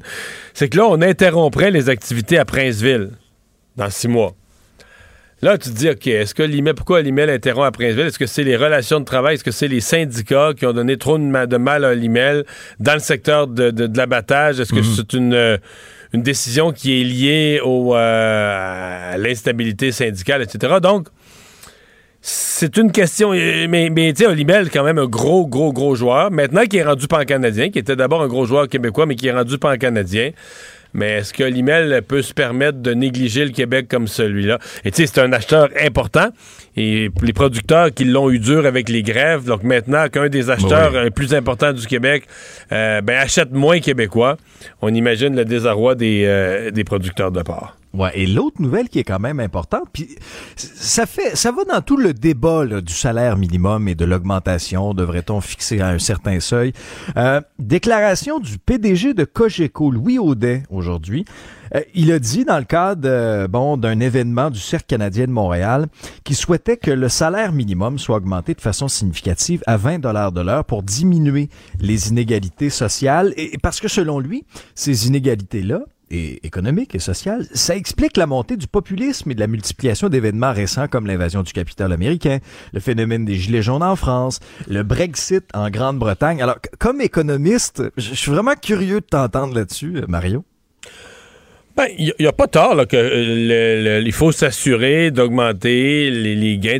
en fait, il faut s'assurer que les gens à plus bas revenus dans notre société, euh, d'abord, ont de l'espoir de c'est toujours l'espoir, hein, l'espoir de grimper, la possibilité de grimper. Et dans, la société, je dirais. Donc, euh, que si tu fais des études, pour moi, ce qui est important, c'est la mobilité sociale. Donc, de dire, ben moi, là, je gagne le salaire minimum. OK. Pourquoi je gagne le salaire minimum? Mais peut-être parce que je viens de commencer un nouveau boulot. Et donc, tant que tu as la possibilité de dire, ben, si je vais aux études, je vais me chercher un meilleur diplôme, je, persévère dans mon emploi, je vais grimper, je vais gagner dans quelques années 20 de l'heure. Mais de mettre le salaire minimum à 20 de l'heure tout à coup pour tout le monde, c'est un peu drôle parce que les gens peuvent dire que c'est extraordinaire, le patron de Cogeco qui, propose ça, Louis Audet. Mais tu sais, Cogeco, c'est une entreprise dans le domaine des télécoms. Ils doivent déjà payer la plupart de, leurs employés très en haut du salaire minimum. Mm-hmm. Fait que la question qu'il faudra aller. Tu sais, c'est. Lui, il dit ça, mais ce qu'il faudrait aller euh, interroger, c'est des petits restaurateurs qui présentement en arrachent parce qu'il n'y a pas beaucoup de clients, ou des petites entreprises dans la transformation, des jeunes entreprises en démarrage dans, le commerce de détail, ou dans des secteurs de transformation fragile, ou dans l'agroalimentaire, etc. Parce que euh, probablement qu'eux ne passeraient pas à travers. je suis convaincu que Cogeco, demain matin, tu montes le salaire minimum à 20 je pense pas que ça va affecter beaucoup de leurs employés. Je pense pas que ça va augmenter les coûts d'opération de Cogeco. Alors, c'est un point de vue intéressant qu'il lance d'un point de vue social, là, qui partait, mais je pense pas que lui, comme entrepreneur, serait touché. Si on parlait d'un entrepreneur qui a une chaîne de une chaîne de restauration avec des marges de ou une chaîne d'alimentation avec des marges de profit très faibles puis qui en ont arraché avec la COVID. Exact. Tu leur as dit demain on monte demain, tout à coup on monte le salaire minimum de 7 dollars. Et là Il y en a qui vont mourir. Bon. Ceci dit, le salaire, le salaire, en général, les salaires augmentent très vite. La pénurie de main-d'œuvre a pour effet que la proportion de travailleurs, le salaire minimum, là, je veux dire, c'est de moins en moins de monde euh, qui vont commencer au salaire minimum, mais qui vont, s'ils sont bons, là, vont rapidement avoir des augmentations de salaire. Toutes les entreprises sont en panique de recruter du personnel, de perdre leur personnel. Alors, c'est quoi, tu penses, l'impact que ça va avoir sur les. Donc, déjà, il y a une pression très à la hausse sur les salaires à l'heure actuelle, nonobstant le salaire minimum qui est légalement décrété par un, par un gouvernement. Oui, puis tu sais, la proposition de M. Audet, ça rejoint aussi celle qui avait été faite par la, FTQ, qui, demandait 18 pièces de l'heure. Et là, il y avait une levée des boucliers de la part des organisations patronales en disant, ben, on n'a pas les moyens là, de payer ça. Mais c'est parce que c'est aussi, euh, tu sais, c'est toute cette notion. Tu sais, moi, je je considère que moi, je veux augmenter le salaire de le plus de monde possible dans la société. Mais la façon d'augmenter les salaires, c'est que l'économie prospère. Que l'économie roule à fond, puis que l'économie prospère, puis là, tu donnes des meilleurs salaires. Ça vient naturellement. Mais l'idée que le gouvernement, les députés vont se lever en chambre, puis vont dire 20 pièces de l'heure, puis que là, tout à coup, tu génères une richesse artificielle. Non, ça marche pas de même. Là. Les entreprises qui n'auraient pas les moyens de le payer, qui n'ont pas les moyens de payer plus que 15, si tu mets le salaire à 30, ben, soit ils font des mises à pied, euh, soit ils ferment carrément leurs portes, mais tu peux pas. Tu sais, le, rêve qu'un gouvernement, que les, pas un gouvernement, mais un parlement, par un vote, va créer artificiellement de la richesse. Euh, comme on disait, comme il disait ça dans la publicité, si c'était vrai, on l'aurait. hey, résumer l'actualité en 24 minutes, Alexandre. Mission accomplie. Mario Dumont. Joignez-vous à la discussion. Appelez ou textez le 187 Cube Radio 1877 827 2346.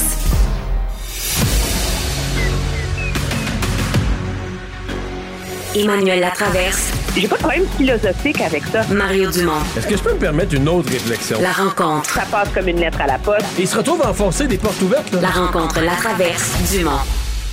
Emmanuel Latraverse se joint à Mario et moi. Salut Emmanuel. Bonjour. Bonjour. Alors, euh, cinq semaines après les élections fédérales, on va enfin connaître demain la composition du nouveau cabinet Trudeau. Et là, bon, il y a toutes sortes de rumeurs. On devrait voir de nouveaux visages dans le prochain cabinet. Ben, nécessairement, parce qu'il y a quatre ministres qui, trois n'ont pas été réélus et une ne s'est pas représentée. Donc, de toute façon, ça prend un jeu de chaises musicales pour pallier à ça. De deux, euh, c'est l'occasion pour M. Trudeau de corriger le tir dans certains cas. Moi, dans, dans mon esprit, la grande question qui va se poser une fois qu'on va avoir vu le portrait final, c'est est-ce que M. Trudeau donne dans la continuité ou dans le renouveau?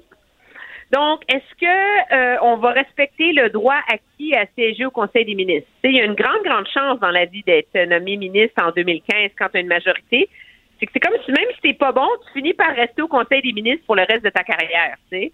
Donc, que M. Trudeau, des ministres moins performants, il va juste les tasser. On n'a qu'à penser à la ministre de la Santé actuelle, Paddy Haidou, le ministre de la Défense nationale, qui a été un désastre, euh, Arjit Sajjan, ou est-ce qu'il les mute dans des rôles euh, différents ou est-ce qu'il les tasse pour faire de la place pour du sang nouveau? Parce que quand tu fais le tour des gens qui ont été élus sous la bannière libérale, il manque pas de talent. Là. Il manque pas de CV impressionnant. Là. Alors, comment est-ce que monsieur, quel signal il va envoyer? Pour moi, c'est que probablement une des choses les plus intéressantes qu'on va voir juste en regardant la photo demain de qui fait partie du Conseil des ministres. Ouais. Mais si il, met personne dehors, ce qui risque d'être le cas, moi je doute qu'il va faire beaucoup de congédiements. Ça veut dire que soit il remplace juste les quatre femmes par quatre autres femmes, ou soit il grossit le cabinet. S'il veut faire rentrer, s'il veut donner quelques promotions, récompenser soit quelques nouveaux élus ou récompenser des, euh, euh, des, des, des, des, gens qui sont là depuis 2015 puis qui ont un bon CV puis qui ont été un peu euh, déçus de, de, jamais être des, élus du Conseil des ministres. Là, il faudrait qu'il monte à quoi? 39? Car là, on a déjà un conseil des ministres de 37, un cabinet de 37 personnes. Est-ce que tu peux monter ça à 39, 40, 41? Euh, c'est, c'est, énorme. Ça devient, à un moment donné. ridicule, C'est ça, ça devient ridicule d'avoir un conseil des ministres tellement gros, Oui, puis, c'est les seuls. Et déjà, M. Trudeau a dans les faits le plus gros conseil des ministres de l'histoire parce que Oui, il y a eu des conseils des ministres de 40 dans le passé. M. Mulroney, si ma mémoire est bonne, chrétien, mais là-dedans, il y avait deux classes de ministres. Tu avais les ministres, les vrais ministres, là, puis tu avais des ministres juniors qui étaient des ministres d'État ou qui avaient différents noms. Et il n'y avait que les gros ministres qui étaient invités à toutes les réunions du cabinet, puis les autres n'étaient invités que quand ça touchait leur dossier. Donc, tu avais déjà comme une hiérarchie. Alors que là, dans le cabinet Trudeau, tout le monde est là tout le temps, tu sais. Ça, c'est une façon de respecter la parité. Parce que dans les faits, si tu regardes, il y a plus de ministres juniors dans ce gouvernement-là qui sont des femmes que de ministres vraiment seniors qui sont la alors ça, s'il y avait un petit tour de passe-passe là-dedans. Moi, je peine à voir comment il peut augmenter encore plus le nombre de, ministres. Là. Ça devient ridicule. Là. Euh, l'enjeu, ça serait. Mais en tout cas, on verra. C'est certainement une façon de faire la quadrature du cercle. Plus t'en ajoutes, plus c'est facile de respecter la parité, euh, les représentations ethniques, communautaires, LGBT, régionales euh, et tout le reste. Là. on, est quand même curieux de, voir, pour moi, les, gros noms du Québec. Qu'est-ce qui arrive à Marc Garneau, qu'on décrit comme quelqu'un d'un peu dur à placer. C'est pas un ministre mauvais, mais c'est pas un ministre performant non plus qui marque des points pour le gouvernement. Tu dis, ouais, il se met pas les pieds d'un plat, mais des fois, on peut être quelques mois qu'on oublie qu'il est là, qu'il existe. Donc, tu dis, est-ce que lui, tu le laisses dans un ministère prestigieux? Ça, c'est une question, mais tu peux pas. T'es comme mal pris, là. Tu peux pas lui donner d'émotion majeure. C'est quelqu'un qui a jamais rien fait de mal. T'es pas. Il a pas manqué de loyauté. Il a pas fait de gaffe. Euh, alors ça, pour moi, ça reste un peu un, mystère. Qu'est-ce qu'on va faire avec Marc Garneau? Euh, qu'est-ce qu'on va faire avec euh, Mélanie Joly, qui a bien fait, qui mériterait peut-être une promotion, mais comme elle a bien fait, c'est tentant de laisser dans son même rôle, en tout cas au niveau de la langue française, du développement économique aussi. Est-ce que Stephen Guilbeault, tu le passes finalement en environnement? ça, c'est la grosse question. Il y a beaucoup de voix au Québec qui veulent le voir à l'environnement. Il y a beaucoup de voix dans les cercles libéraux qui veulent le voir à l'environnement parce que c'est un symbole fort. Mais bonsoir le ressac s'il est nommé là. Pour deux raisons. Moi, j'ai des doutes. Pas parce que je remets en question la compétence et l'expertise de M. Guilbeault, loin de là. Mais dans un pays comme le Canada, où les ressources naturelles et l'industrie pétrolière, veut, veut pas, demeurent un moteur économique important, le ministre de l'Environnement, soit quelqu'un qui est capable de négocier des compromis, qui est capable d'adoucir les coins ronds. Et M. Guilbeault est vu comme étant très partisan, très agressif. Tu peux voir son passage au patrimoine comme un test. Il y avait une job à faire au patrimoine, c'était faire adopter la nouvelle loi sur la radiodiffusion. Puis, pour plein de raisons, il a réussi à empoisonner le débat et à créer un immense ressac au Canada anglais qui fait en sorte que la loi a été tellement divisive que le projet de loi a été adopté aux communes, mais il n'a pas été adopté au Sénat, donc il est mort au feuilleton. Donc, si tu as échoué à faire adopter une nouvelle loi sur la radiodiffusion au Canada, es le bon joueur pour négocier les écueils des changements climatiques au Canada? Ben moi, si j'étais lui, si j'étais Stephen Guilbeault, là, je serais extrait, j'aurais peur quasiment d'être nommé à l'environnement parce que tu peux pas, tu peux être nommé à l'environnement, mais tu n'es plus un militant écologiste. Tu dois prendre des décisions. Tu sais, l'économie du pays. Puis là, tout à coup, les ressources pétrolières, avec le pétrole à 80, le WTI à 85 pièces le baril, euh, il recommence à avoir un appétit pour des projets. Le pétrole des sables bitumineux, il vaut quelque chose. Il y a de l'argent à faire avec dans l'Ouest. Donc, est-ce que toi, tu est-ce que tu peux faire les compromis sans que les groupes environnementaux, tu sais, c'est pire d'être traité de traite que d'être traité de, ministre de l'Environnement qui en fait pas assez. Là. Et lui, euh, s'il est ministre de l'Environnement et qui fait pas pour ce que les groupes environnementaux veulent voir, ben l'accusation sera pas être t'es un, tu traînes les pieds, t'en fais pas assez. Non, non, le mot qui va sortir, c'est d'être un traître. Et ça, politiquement, c'est très, très difficile à vivre. Moi, euh, moi, je sais que je l'aurais jamais. Moi, personnellement, je l'ai dit la dernière fois, je le voyais pas à l'environnement. J'ai pas trop. il y aura au moins l'avantage, si on le nommait là, d'avoir le vécu de c'est quoi être ministre. Il sait c'est quoi. Donc, ce serait moins pire que d'être nommé à l'environnement comme nouveau ministre dans ta première expérience à vie. Mais je pense encore que ça, malgré ça, je pense encore que ce serait une erreur. Oui, mais c'est en tout cas surtout que le ministre actuel est jugé comme un, un des plus compétents ministres de l'environnement que le Canada a jamais eu. Mais là, euh, Emmanuel, il a fait une annonce. Ils ont laissé sortir, le ministre Wilkinson a fait une annonce aujourd'hui.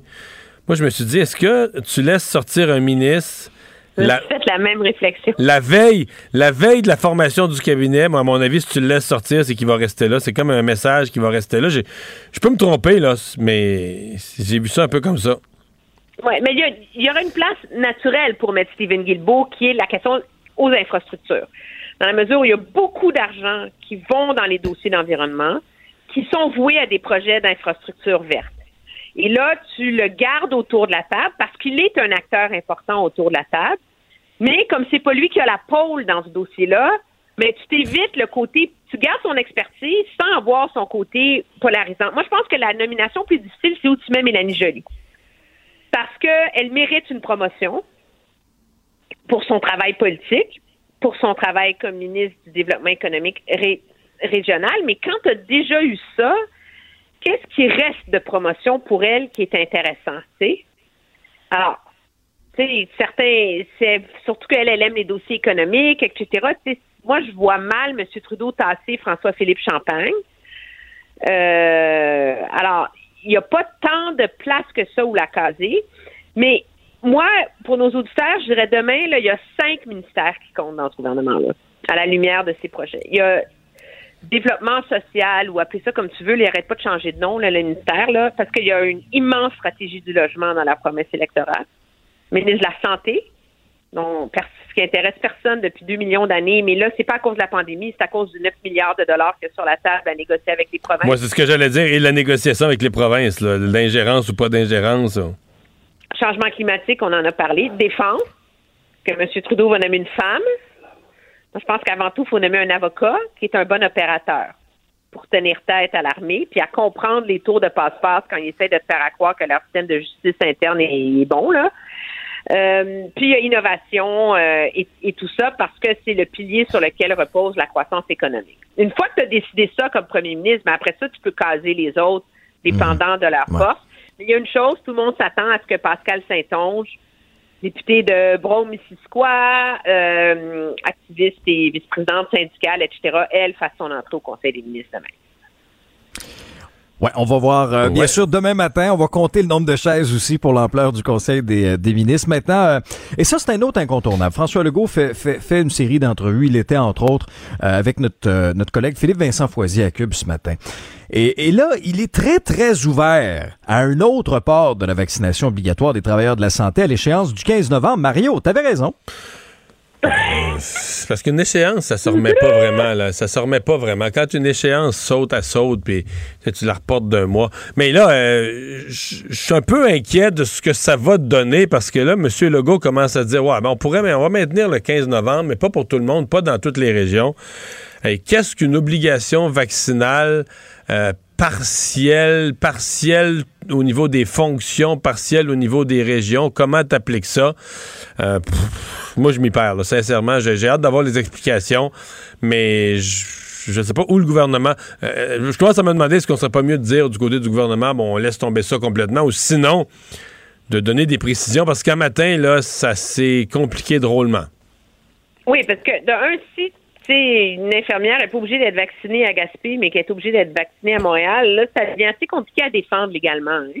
Plus tu ratisses large, plus c'est facile à défendre légalement ce, genre de concept-là. Euh, là, tu as un deux poids, deux mesures dans la façon dont les mêmes employés de l'État, dans les mêmes fonctions, sont traités. Maintenant, est-ce que tu y vas par secteur en disant, bon, ben, les infirmières, le monde qui travaille dans les CHSLD, les urgences, l'oncologie, sont obligés d'être vaccinés, mais là, il y a quelque chose d'un peu injuste là-dedans pour un gouvernement qui veut recruter des infirmières et du personnel parce que tu fais porter tout le poids de la réorganisation sur ceux qui ont les jobs les plus difficiles, tu sais. Alors, je suis très curieuse de voir, mais il y a un, il y a un, aveu d'échec euh, prémédité là-dedans.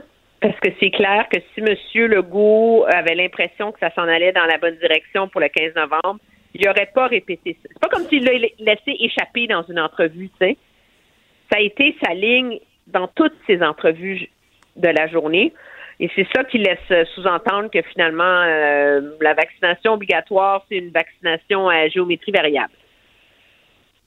Ouais, mais dont on, est, on a peine à démêler euh, comment, comment l'administration de ça pourrait se faire et comment les gens y croiraient. L'autre question, c'est la vaccination obligatoire avait aussi pour but de dire, regarde, il faut être vacciné, c'est ton travail qui en dépend, et encourager des gens à y aller, ce qui a fonctionné jusqu'à un certain point. Mais là, euh, est-ce que vraiment il y a des gens qui. Est-ce qu'il y a encore du personnel? En fait, s'il y a du personnel de la santé qui va se faire vacciner présentement, c'est vraiment dans l'esprit que euh, c'est le genre de personnalité qui aime pas se faire imposer quelque chose. Donc, quand c'était imposé, il y allait pas. Puis là, maintenant que c'est bon et que c'est plus imposé, ils vont. Parce que, outre ça, sincèrement, euh, a personne qui peut aller se faire vacciner en disant hey, là, je suis obligé, sinon je vais perdre ma job. Là. Je veux dire, ceux qui n'étaient pas allés en vertu de l'échéance qui avait l'air ferme du 15 octobre, ils vont pas maintenant. C'est sûr, sûr, sûr qu'ils vont ben, pas maintenant. Il y a des autres professionnels tu sais, qui pourraient dire qu'eux autres, leur ligne est ferme le sable sur euh, l'obligation morale et euh, déontologique de se faire vacciner, mais on repartira pas cette discussion-là. Non, non, non, non. Mais ils sont raccrochés au décret du gouvernement puis donc, euh, là, est-ce qu'ils vont changer leur fusil d'épaule? Je sais pas, mais ça n'a pas l'air d'être. C'est parce que tout ça devient une grosse. Euh, tu sais, quand c'est clair, c'est clair. Là, présentement, tout ça devient une espèce de, grosse bouillie, je trouve. Là, on sait plus trop. Euh, et, c'est pas.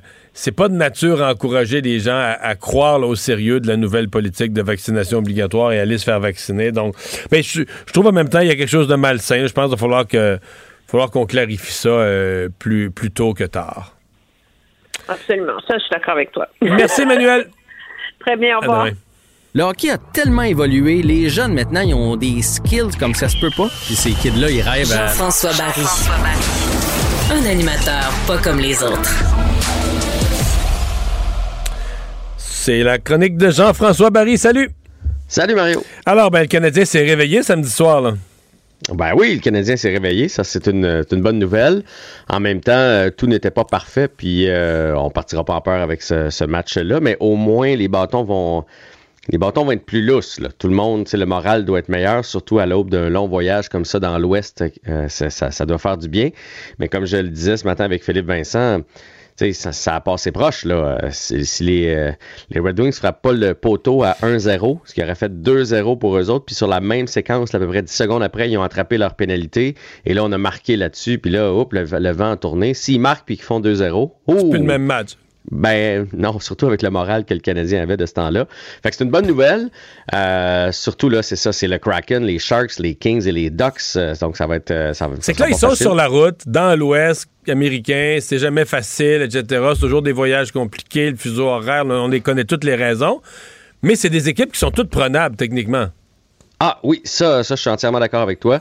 C'est prenable. Reste que c'est quand même beaucoup de matchs en peu de temps avec le décalage et tout le reste.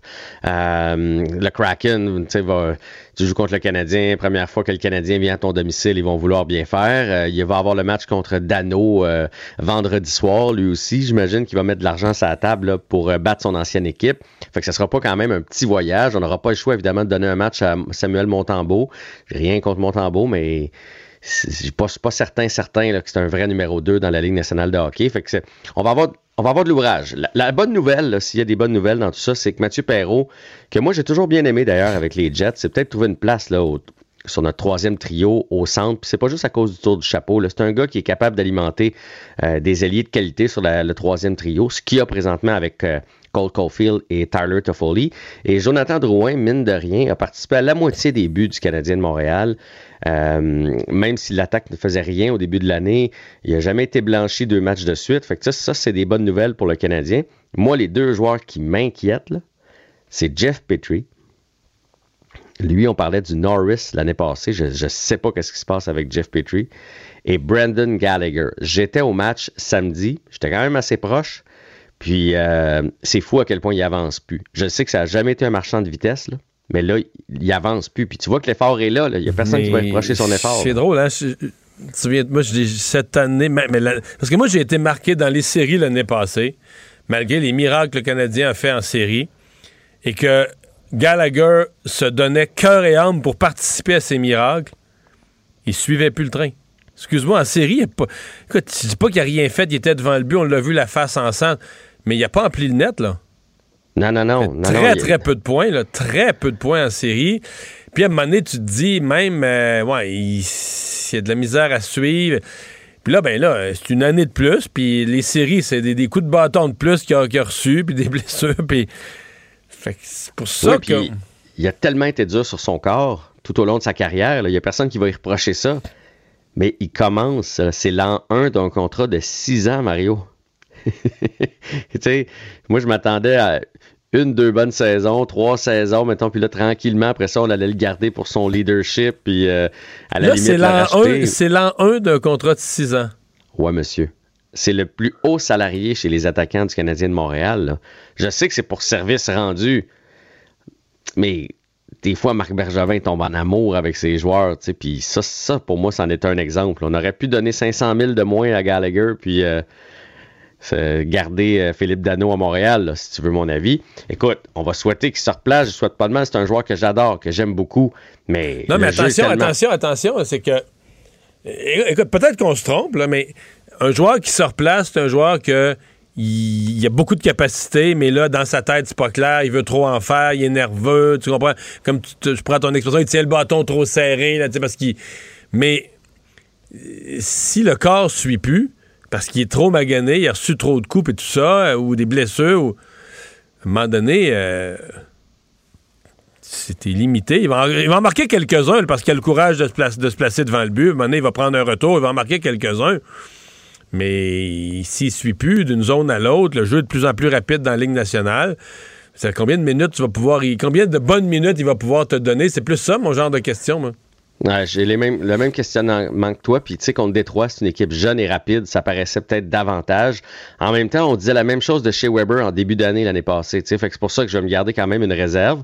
Des fois, les vétérans sont un peu plus longs à le mettre en marche. Puis, si on n'annule pas son but, euh, dans le match précédent, ben, il se retrouve avec un but à sa fiche. Puis contre les, Red Wings, là, il y a une rondelle qui a bondi par-dessus son bâton. Là, il y avait le filet ouvert. S'il réussit à la, toucher, il, aurait eu deux buts à ces deux derniers matchs. Fait qu'on aurait un, discours complètement différent. Il pourrait avoir deux buts, mais là, il y en a zéro. Mais là, il y en a. là, il y en a zéro. mais tu sais, c'est juste. S'il restait deux années à son contrat, là, tu fais bon, mais on le place à la troisième, puis c'est tout, puis c'est pas plus grave que ça. Mais là, six ans, encore six ans, il commence ça risque de faire mal tantôt.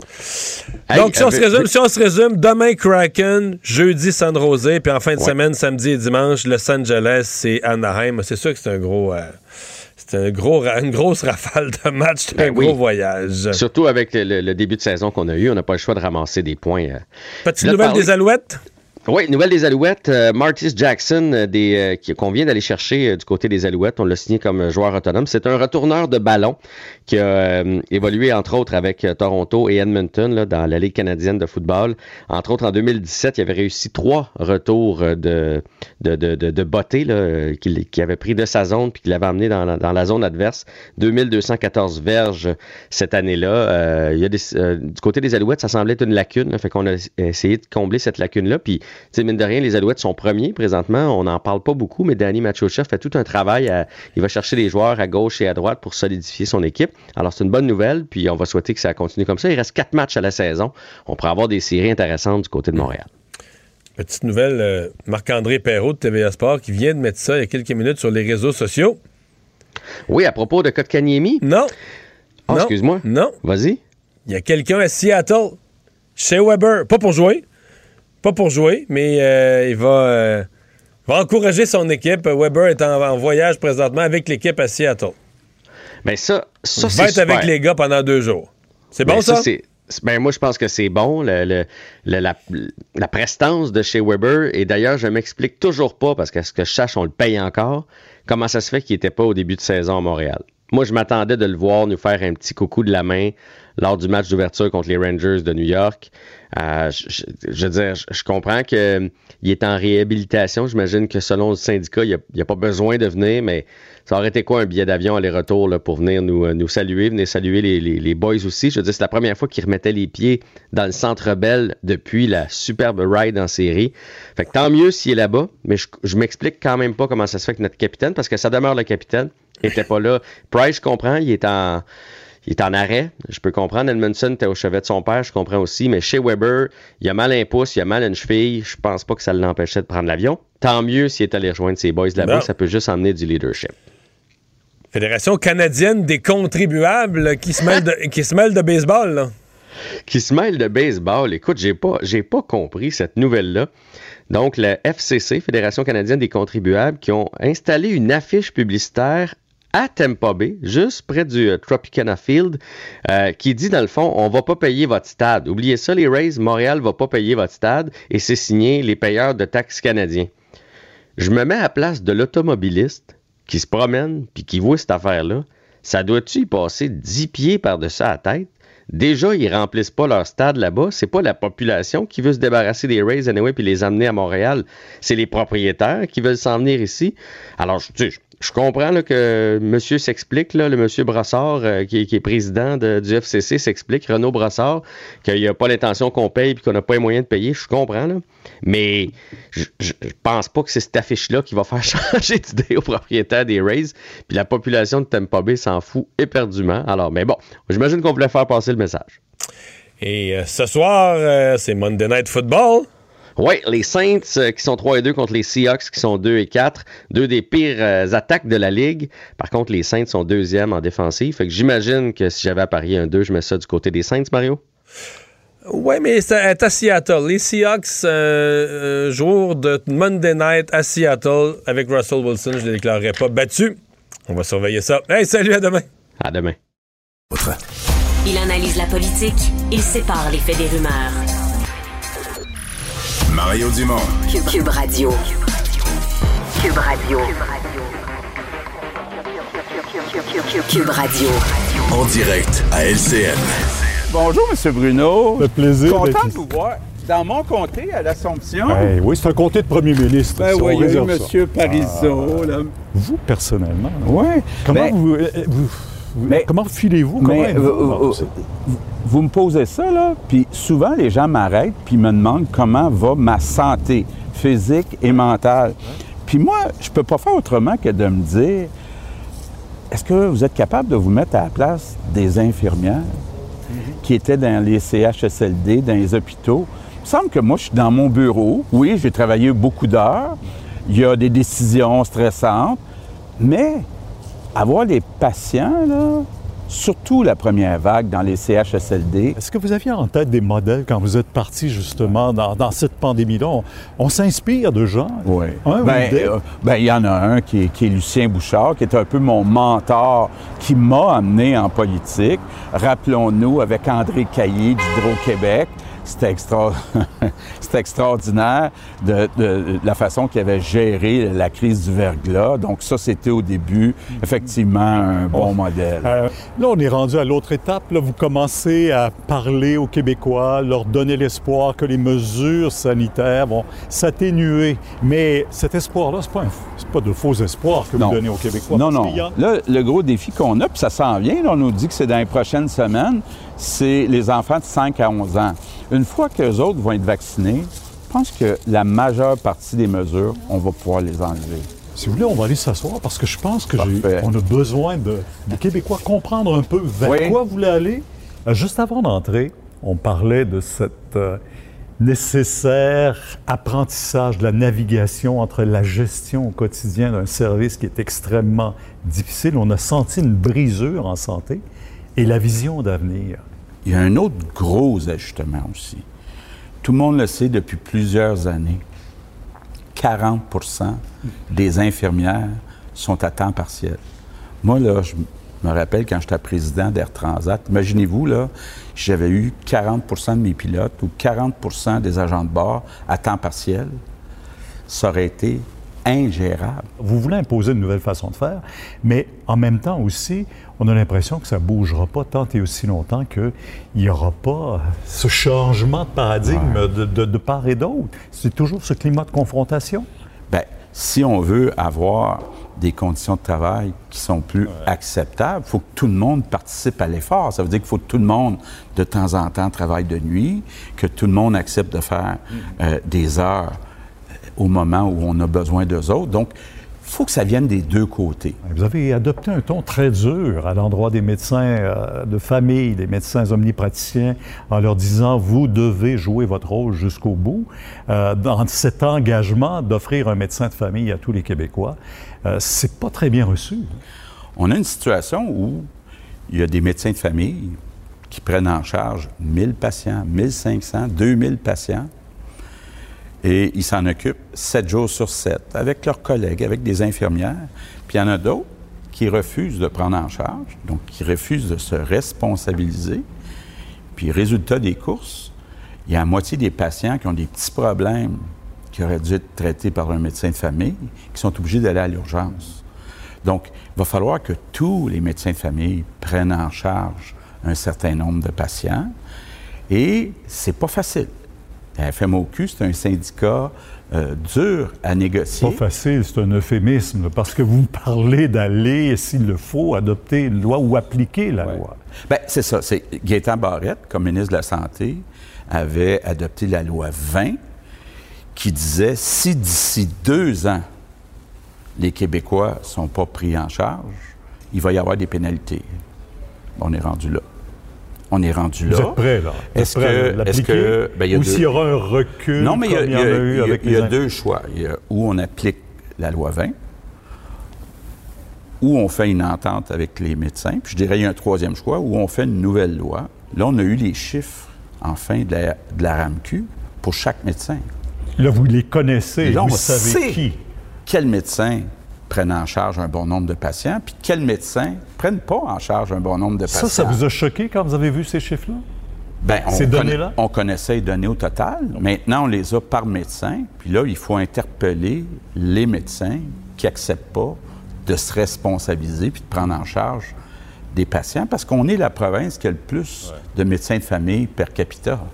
Vous apprêtez à aller là, à la COP en- en. Écosse. Dites-moi, est-ce que vous avez déjà des annonces? Bien, écoutez. euh, des ententes avec des entreprises et que vous allez nous annoncer? prenez le transport électrique. Bon, évidemment, à chaque fois qu'on met un camion, un autobus, une auto, un train euh, à, à l'électricité plutôt que- qu'au pétrole, le Québec est gagnant parce qu'on ne produit pas de pétrole, mais on a beaucoup d'électricité. Donc, les autobus électriques, on a des entreprises comme Lyon, belle entreprise québécoise, Novabus, qui maintenant appartient au groupe Volvo. Donc, on est bien positionné pour fabriquer au Québec des autobus électriques. Qui payerait ça, là, le gouvernement du Québec encore? Écoutez, moi, là, mon, mon principe, c'est toujours de dire, je suis prêt à contribuer en autant que j'ai plus d'entrée d'argent au ministère des Finances que l'argent qui sort. Ça, c'est le comptable qui parle. Oui, bien, tu sais, c'est de dire, moi, je dépense un dollar, puis que ça m'en rapporte deux au ministère des Finances, là, c'est un bon deal. Euh, on veut défendre toujours les ou recontexter plutôt dans l'histoire certains faits. Ça fait partie de votre réflexion à vous aussi là, quand vous parlez de la cohésion nationale et d'amener les jeunes à comprendre l'histoire du Québec ou de l'inculquer dès le jeune âge? E- Effectivement, il ne faut pas avoir honte de notre histoire. Et euh, notre histoire, on n'a pas toujours été parfait, mais au Québec, on a une langue qu'on a le droit de défendre, le français. On a des valeurs, comme la laïcité, qu'on a le droit de défendre. Et on ne peut pas mettre au panier l'histoire en disant Ah, il y a un livre Tintin En Amérique? en Amérique qu'il faut jeter aux poubelles. Et puis les professeurs d'université n'ont pas le droit de parler de certains sujets dans une université. Mais le nationalisme, ça assure une cohésion. Une cohésion qui nous a aidés pendant la pandémie à respecter les consignes, à se faire vacciner, à acheter québécois. C'est votre passé qui ressort un peu aussi. Êtes-vous le souverainiste fatigué qui est devenu nationaliste par devoir ou par conviction? Ben, un souverainiste, c'est d'abord un nationaliste. C'est quelqu'un qui dit, moi, la nation québécoise, euh, c'est important, tellement important que je voudrais en faire un pays. Bon. On sait qu'il y a une majorité de Québécois qui ne souhaitent pas que le Québec devienne un pays, mais on, on sait qu'il y a une majorité de Québécois qui tiennent à ce que la langue française demeure pour les prochaines générations, qui veulent qu'on protège nos valeurs, comme la laïcité. Je me souviens en 2018, au moment de la sermentation de vos députés, vous avez dit euh, l'humilité et le respect dans la- l'Assemblée nationale. On a l'impression que ça a dérapé. Là. Bah, écoutez, quand, quand, on se fait traiter de Duplessis, euh, je me suis un petit peu emporté en disant j'aime mieux ressembler à Duplessis que ressembler à un woke qui. Et quand Gabriel Nadeau-Dubois a dit Moi, ça ne m'intéresse pas le débat sur les champs de compétences un chef de parti au Québec qui dit ça ne me dérange pas que le fédéral vienne gérer à santé notre place. Je, je viens un peu bouillant, j'avoue. Puis, mais par contre, je suis quelqu'un d'humble qui est capable de reconnaître ses torts. Ça m'est arrivé à plusieurs reprises de dire, je pense que j'ai pris une mauvaise décision, je la change, et voici. Donc, Comment vous le percevez, euh, Gabriel Nadeau-Dubois? Parce que c'est euh, la jeune génération, euh, Mme Risky aussi, qui ont du mordant, du piquant et qui savent, en tout cas, soulever les passions chez vous. Oui. Ben, écoutez, moi, je trouve que c'est sympathique de dire euh, je veux qu'on mette plus d'argent euh, partout. Est-ce que c'est réaliste? Bien là, ce sera aux Québécois euh, de décider. Mais à un moment donné, faut être responsable, il faut être réaliste. Qu'est-ce que vous aimeriez laisser en terminant comme empreinte au Québec, François Legault? Oui. Bien, moi, ce que je veux, c'est un Québec qui est plus fier. Je voudrais que les Québécois soient encore plus fiers d'être Québécois. Donc, ça veut dire qu'il faut protéger notre langue, nos valeurs, notre culture. Tout un mandat que vous donnez, vous vous donnez pour la, prochaine année. On vous suit de très près. à notre prochaine visite, M. Legault. Merci beaucoup. Toujours un plaisir, M. Bruno. Au revoir. Au revoir. Alors voilà, on vient de vous présenter euh, cette entrevue réalisée euh, par euh, Pierre Bruno avec le premier ministre François Legault. Monsieur Legault qui faisait une série d'entrevues aujourd'hui. D'ailleurs, dans quelques instants, je vais avoir l'occasion de formuler quelques commentaires sur l'entrevue avec mon collègue Pierre Bruno. En attendant, Alexandre Moraville-Ouellette est avec nous. Alexandre, parce que c'était une grosse journée pour Facebook qui vient de dévoiler des profits de 9 milliards, donc il n'y a pas de problème de profitabilité.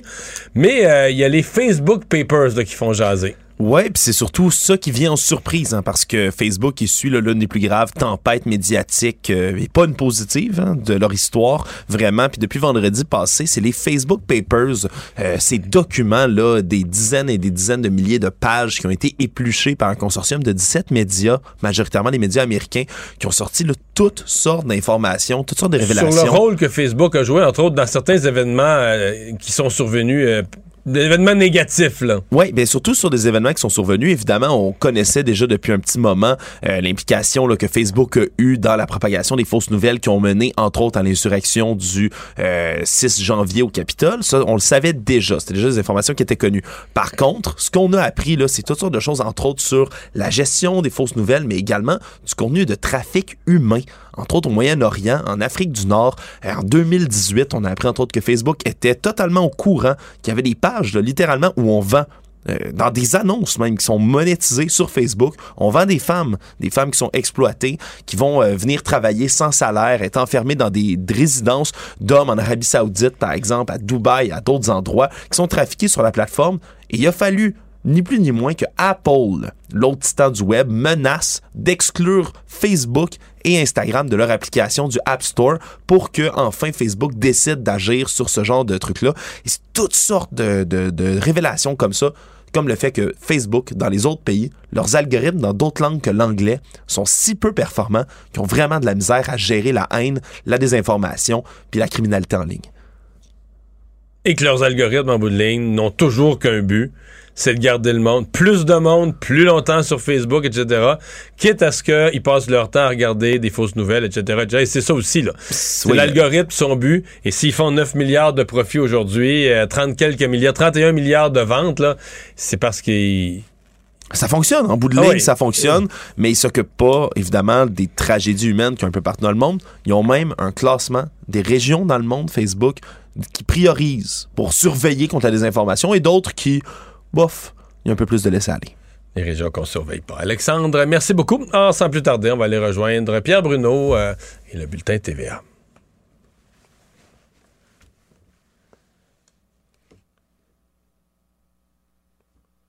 Oh, j'avais des J'avais un décompte 30 secondes de trop vite par rapport à la réalité. Euh, je vous rappelle donc entrevue de François Legault, différents sujets qui ont été abordés, entre autres la sortie de la pandémie. Semble euh, toujours optimiste sur le fait qu'on va bel et bien sortir sans problème de la pandémie. Euh, Monsieur Legault qui a dit qu'est-ce qu'il voulait laisser à la fin de son mandat ou à la fin de sa carrière politique des Québécois plus fiers. Bon voilà, on va les rejoindre maintenant, Pierre Bruno. Le moment de retrouver Mario Dumont dans les studios de Cube Radio. Euh, Mario, vous avez entendu le premier ministre parler encore une fois directement de la Fédération des médecins omnipraticiens et dire un syndicat dur. Et là, il promet véritablement qu'ils devront se mettre au pas pour que tous les Québécois aient un médecin de famille. Il y a deux versions. La Fédération des médecins omnipraticiens maintient qu'il y a certains de ses membres qui ne prennent pas le nombre de patients souhaités parce qu'ils font autre chose ou ils sont ils ont concentré leur carrière sur d'autres types de tâches. Donc, euh, il y a une négociation à venir. Sincèrement, moi, je pense quand même que les... Euh, je pense qu'on va arriver à une entente. Le gouvernement euh, met des menaces. Curieusement, la plus grosse menace, c'est celle de la loi 20. C'est une menace qui avait été mise dans la loi par Gaétan Barrette, qui avait été mise dans la loi, qui n'a jamais été utilisée, mais des pénalités financières, ça avait été mis dans la loi par l'ancien gouvernement. Alors, M. Legault dit maintenant, je pourrais aller jusqu'à recourir à ça, utiliser euh, ces dispositions-là. Mais euh, sur le fond, je, rappelle les faits. Le nombre de Québécois, la proportion, le pourcentage des Québécois qui ont un médecin de famille, là, ça a augmenté, augmenté tout le long de la dernière décennie, là, même depuis plus longtemps que ça. ça et ça a commencé à, On est reparti dans la mauvaise direction depuis un an ou deux. Depuis la pandémie, on est reparti dans la mauvaise direction. Donc, il y a des médecins qui ont pris leur retraite, les gens ont perdu leur médecin de famille. Ça peut pas. Le, gouvernement, euh, M. Legault, peut pas vivre avec le fait que sous sa gouverne, le, pourcentage de Québécois qui ont un médecin de famille est reparti dans la mauvaise direction. Donc, il va devoir forcer des médecins de famille à prendre en charge des patients. D'autant plus qu'avec l'état des urgences, il faut que les gens qui ont quelque chose de pas trop grave, il faut que les gens aient accès à un médecin, puissent voir un médecin sans être obligés de se présenter à l'urgence. D'ailleurs, dans l'entrevue, il dit que maintenant qu'il a la liste des médecins et leur charge à chacun, il va y avoir des contacts qui vont se faire avec chacun de ces médecins-là pour euh, essayer de les convaincre à tout le moins. Euh, Mario, euh, il y a des bonnes nouvelles, semble-t-il, qui vont venir assez rapidement concernant l'électrification des transports chez nous, mais pour en exporter aussi. Oui, mais on comprend toute cette notion d'être la batterie verte de l'Amérique du Nord. Ben, ça va être ça la politique environnementale de François Legault. François Legault ne deviendra pas Greenpeace, puis le gars qui veut arrêter tous les projets et tout ça. Euh, il y a d'autres partis politiques qui vont être plus plus verts ou verts plus foncés. Mais François Legault veut avoir quand même une politique sur les changements climatiques et préparons-nous. C'est là que ça va aller, c'est par là que ça va passer. Donc euh, des, des, des, piles à l'hélium, ça c'est un, de ses projets. L'autre, euh, le développement de l'électroélectricité en vendant à New York, en vendant au Massachusetts donc, en disant, ben, on remplace, nous, là, les Québécois, on vend de l'électricité propre. Et ceux qui nous l'achètent, ils remplacent des usines au charbon. Donc, ça fait une contribution, au global, ça fait une contribution positive. Ça va être ça le thème de sa participation à la, à la conférence sur l'environnement, la COP 26 à Glasgow. Il n'y a aucun doute là-dessus. Oui, en même temps, lui reprocheront-ils, euh, par exemple, le troisième lien? Ben, les partis à, Glasgow, à Glasgow, ben, à l'échelle planétaire, personne qui va parler du troisième lien. Les partis d'opposition au Québec ne vont parler que de ça. on va dire que François Legault n'a pas de crédibilité, de crédibilité à cause du troisième lien. Donc, on voit déjà comment ça se dessine. Mais M. Legault veut avoir un discours sur les changements climatiques, mais il veut pas développer le discours anti-automobiliste. Donc, son créneau politique, il est, il est bien tracé là-dessus. Là.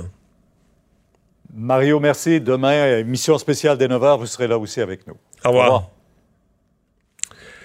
Ben, euh, merci à vous d'avoir euh, été là. Euh, émission un peu allongée avec cette longue entrevue de Monsieur Pierre Bruno avec le Premier ministre Legault. on se retrouve demain 15h30. C'est Sophie Durocher qui prend le relais. Bonne soirée. Cube Radio.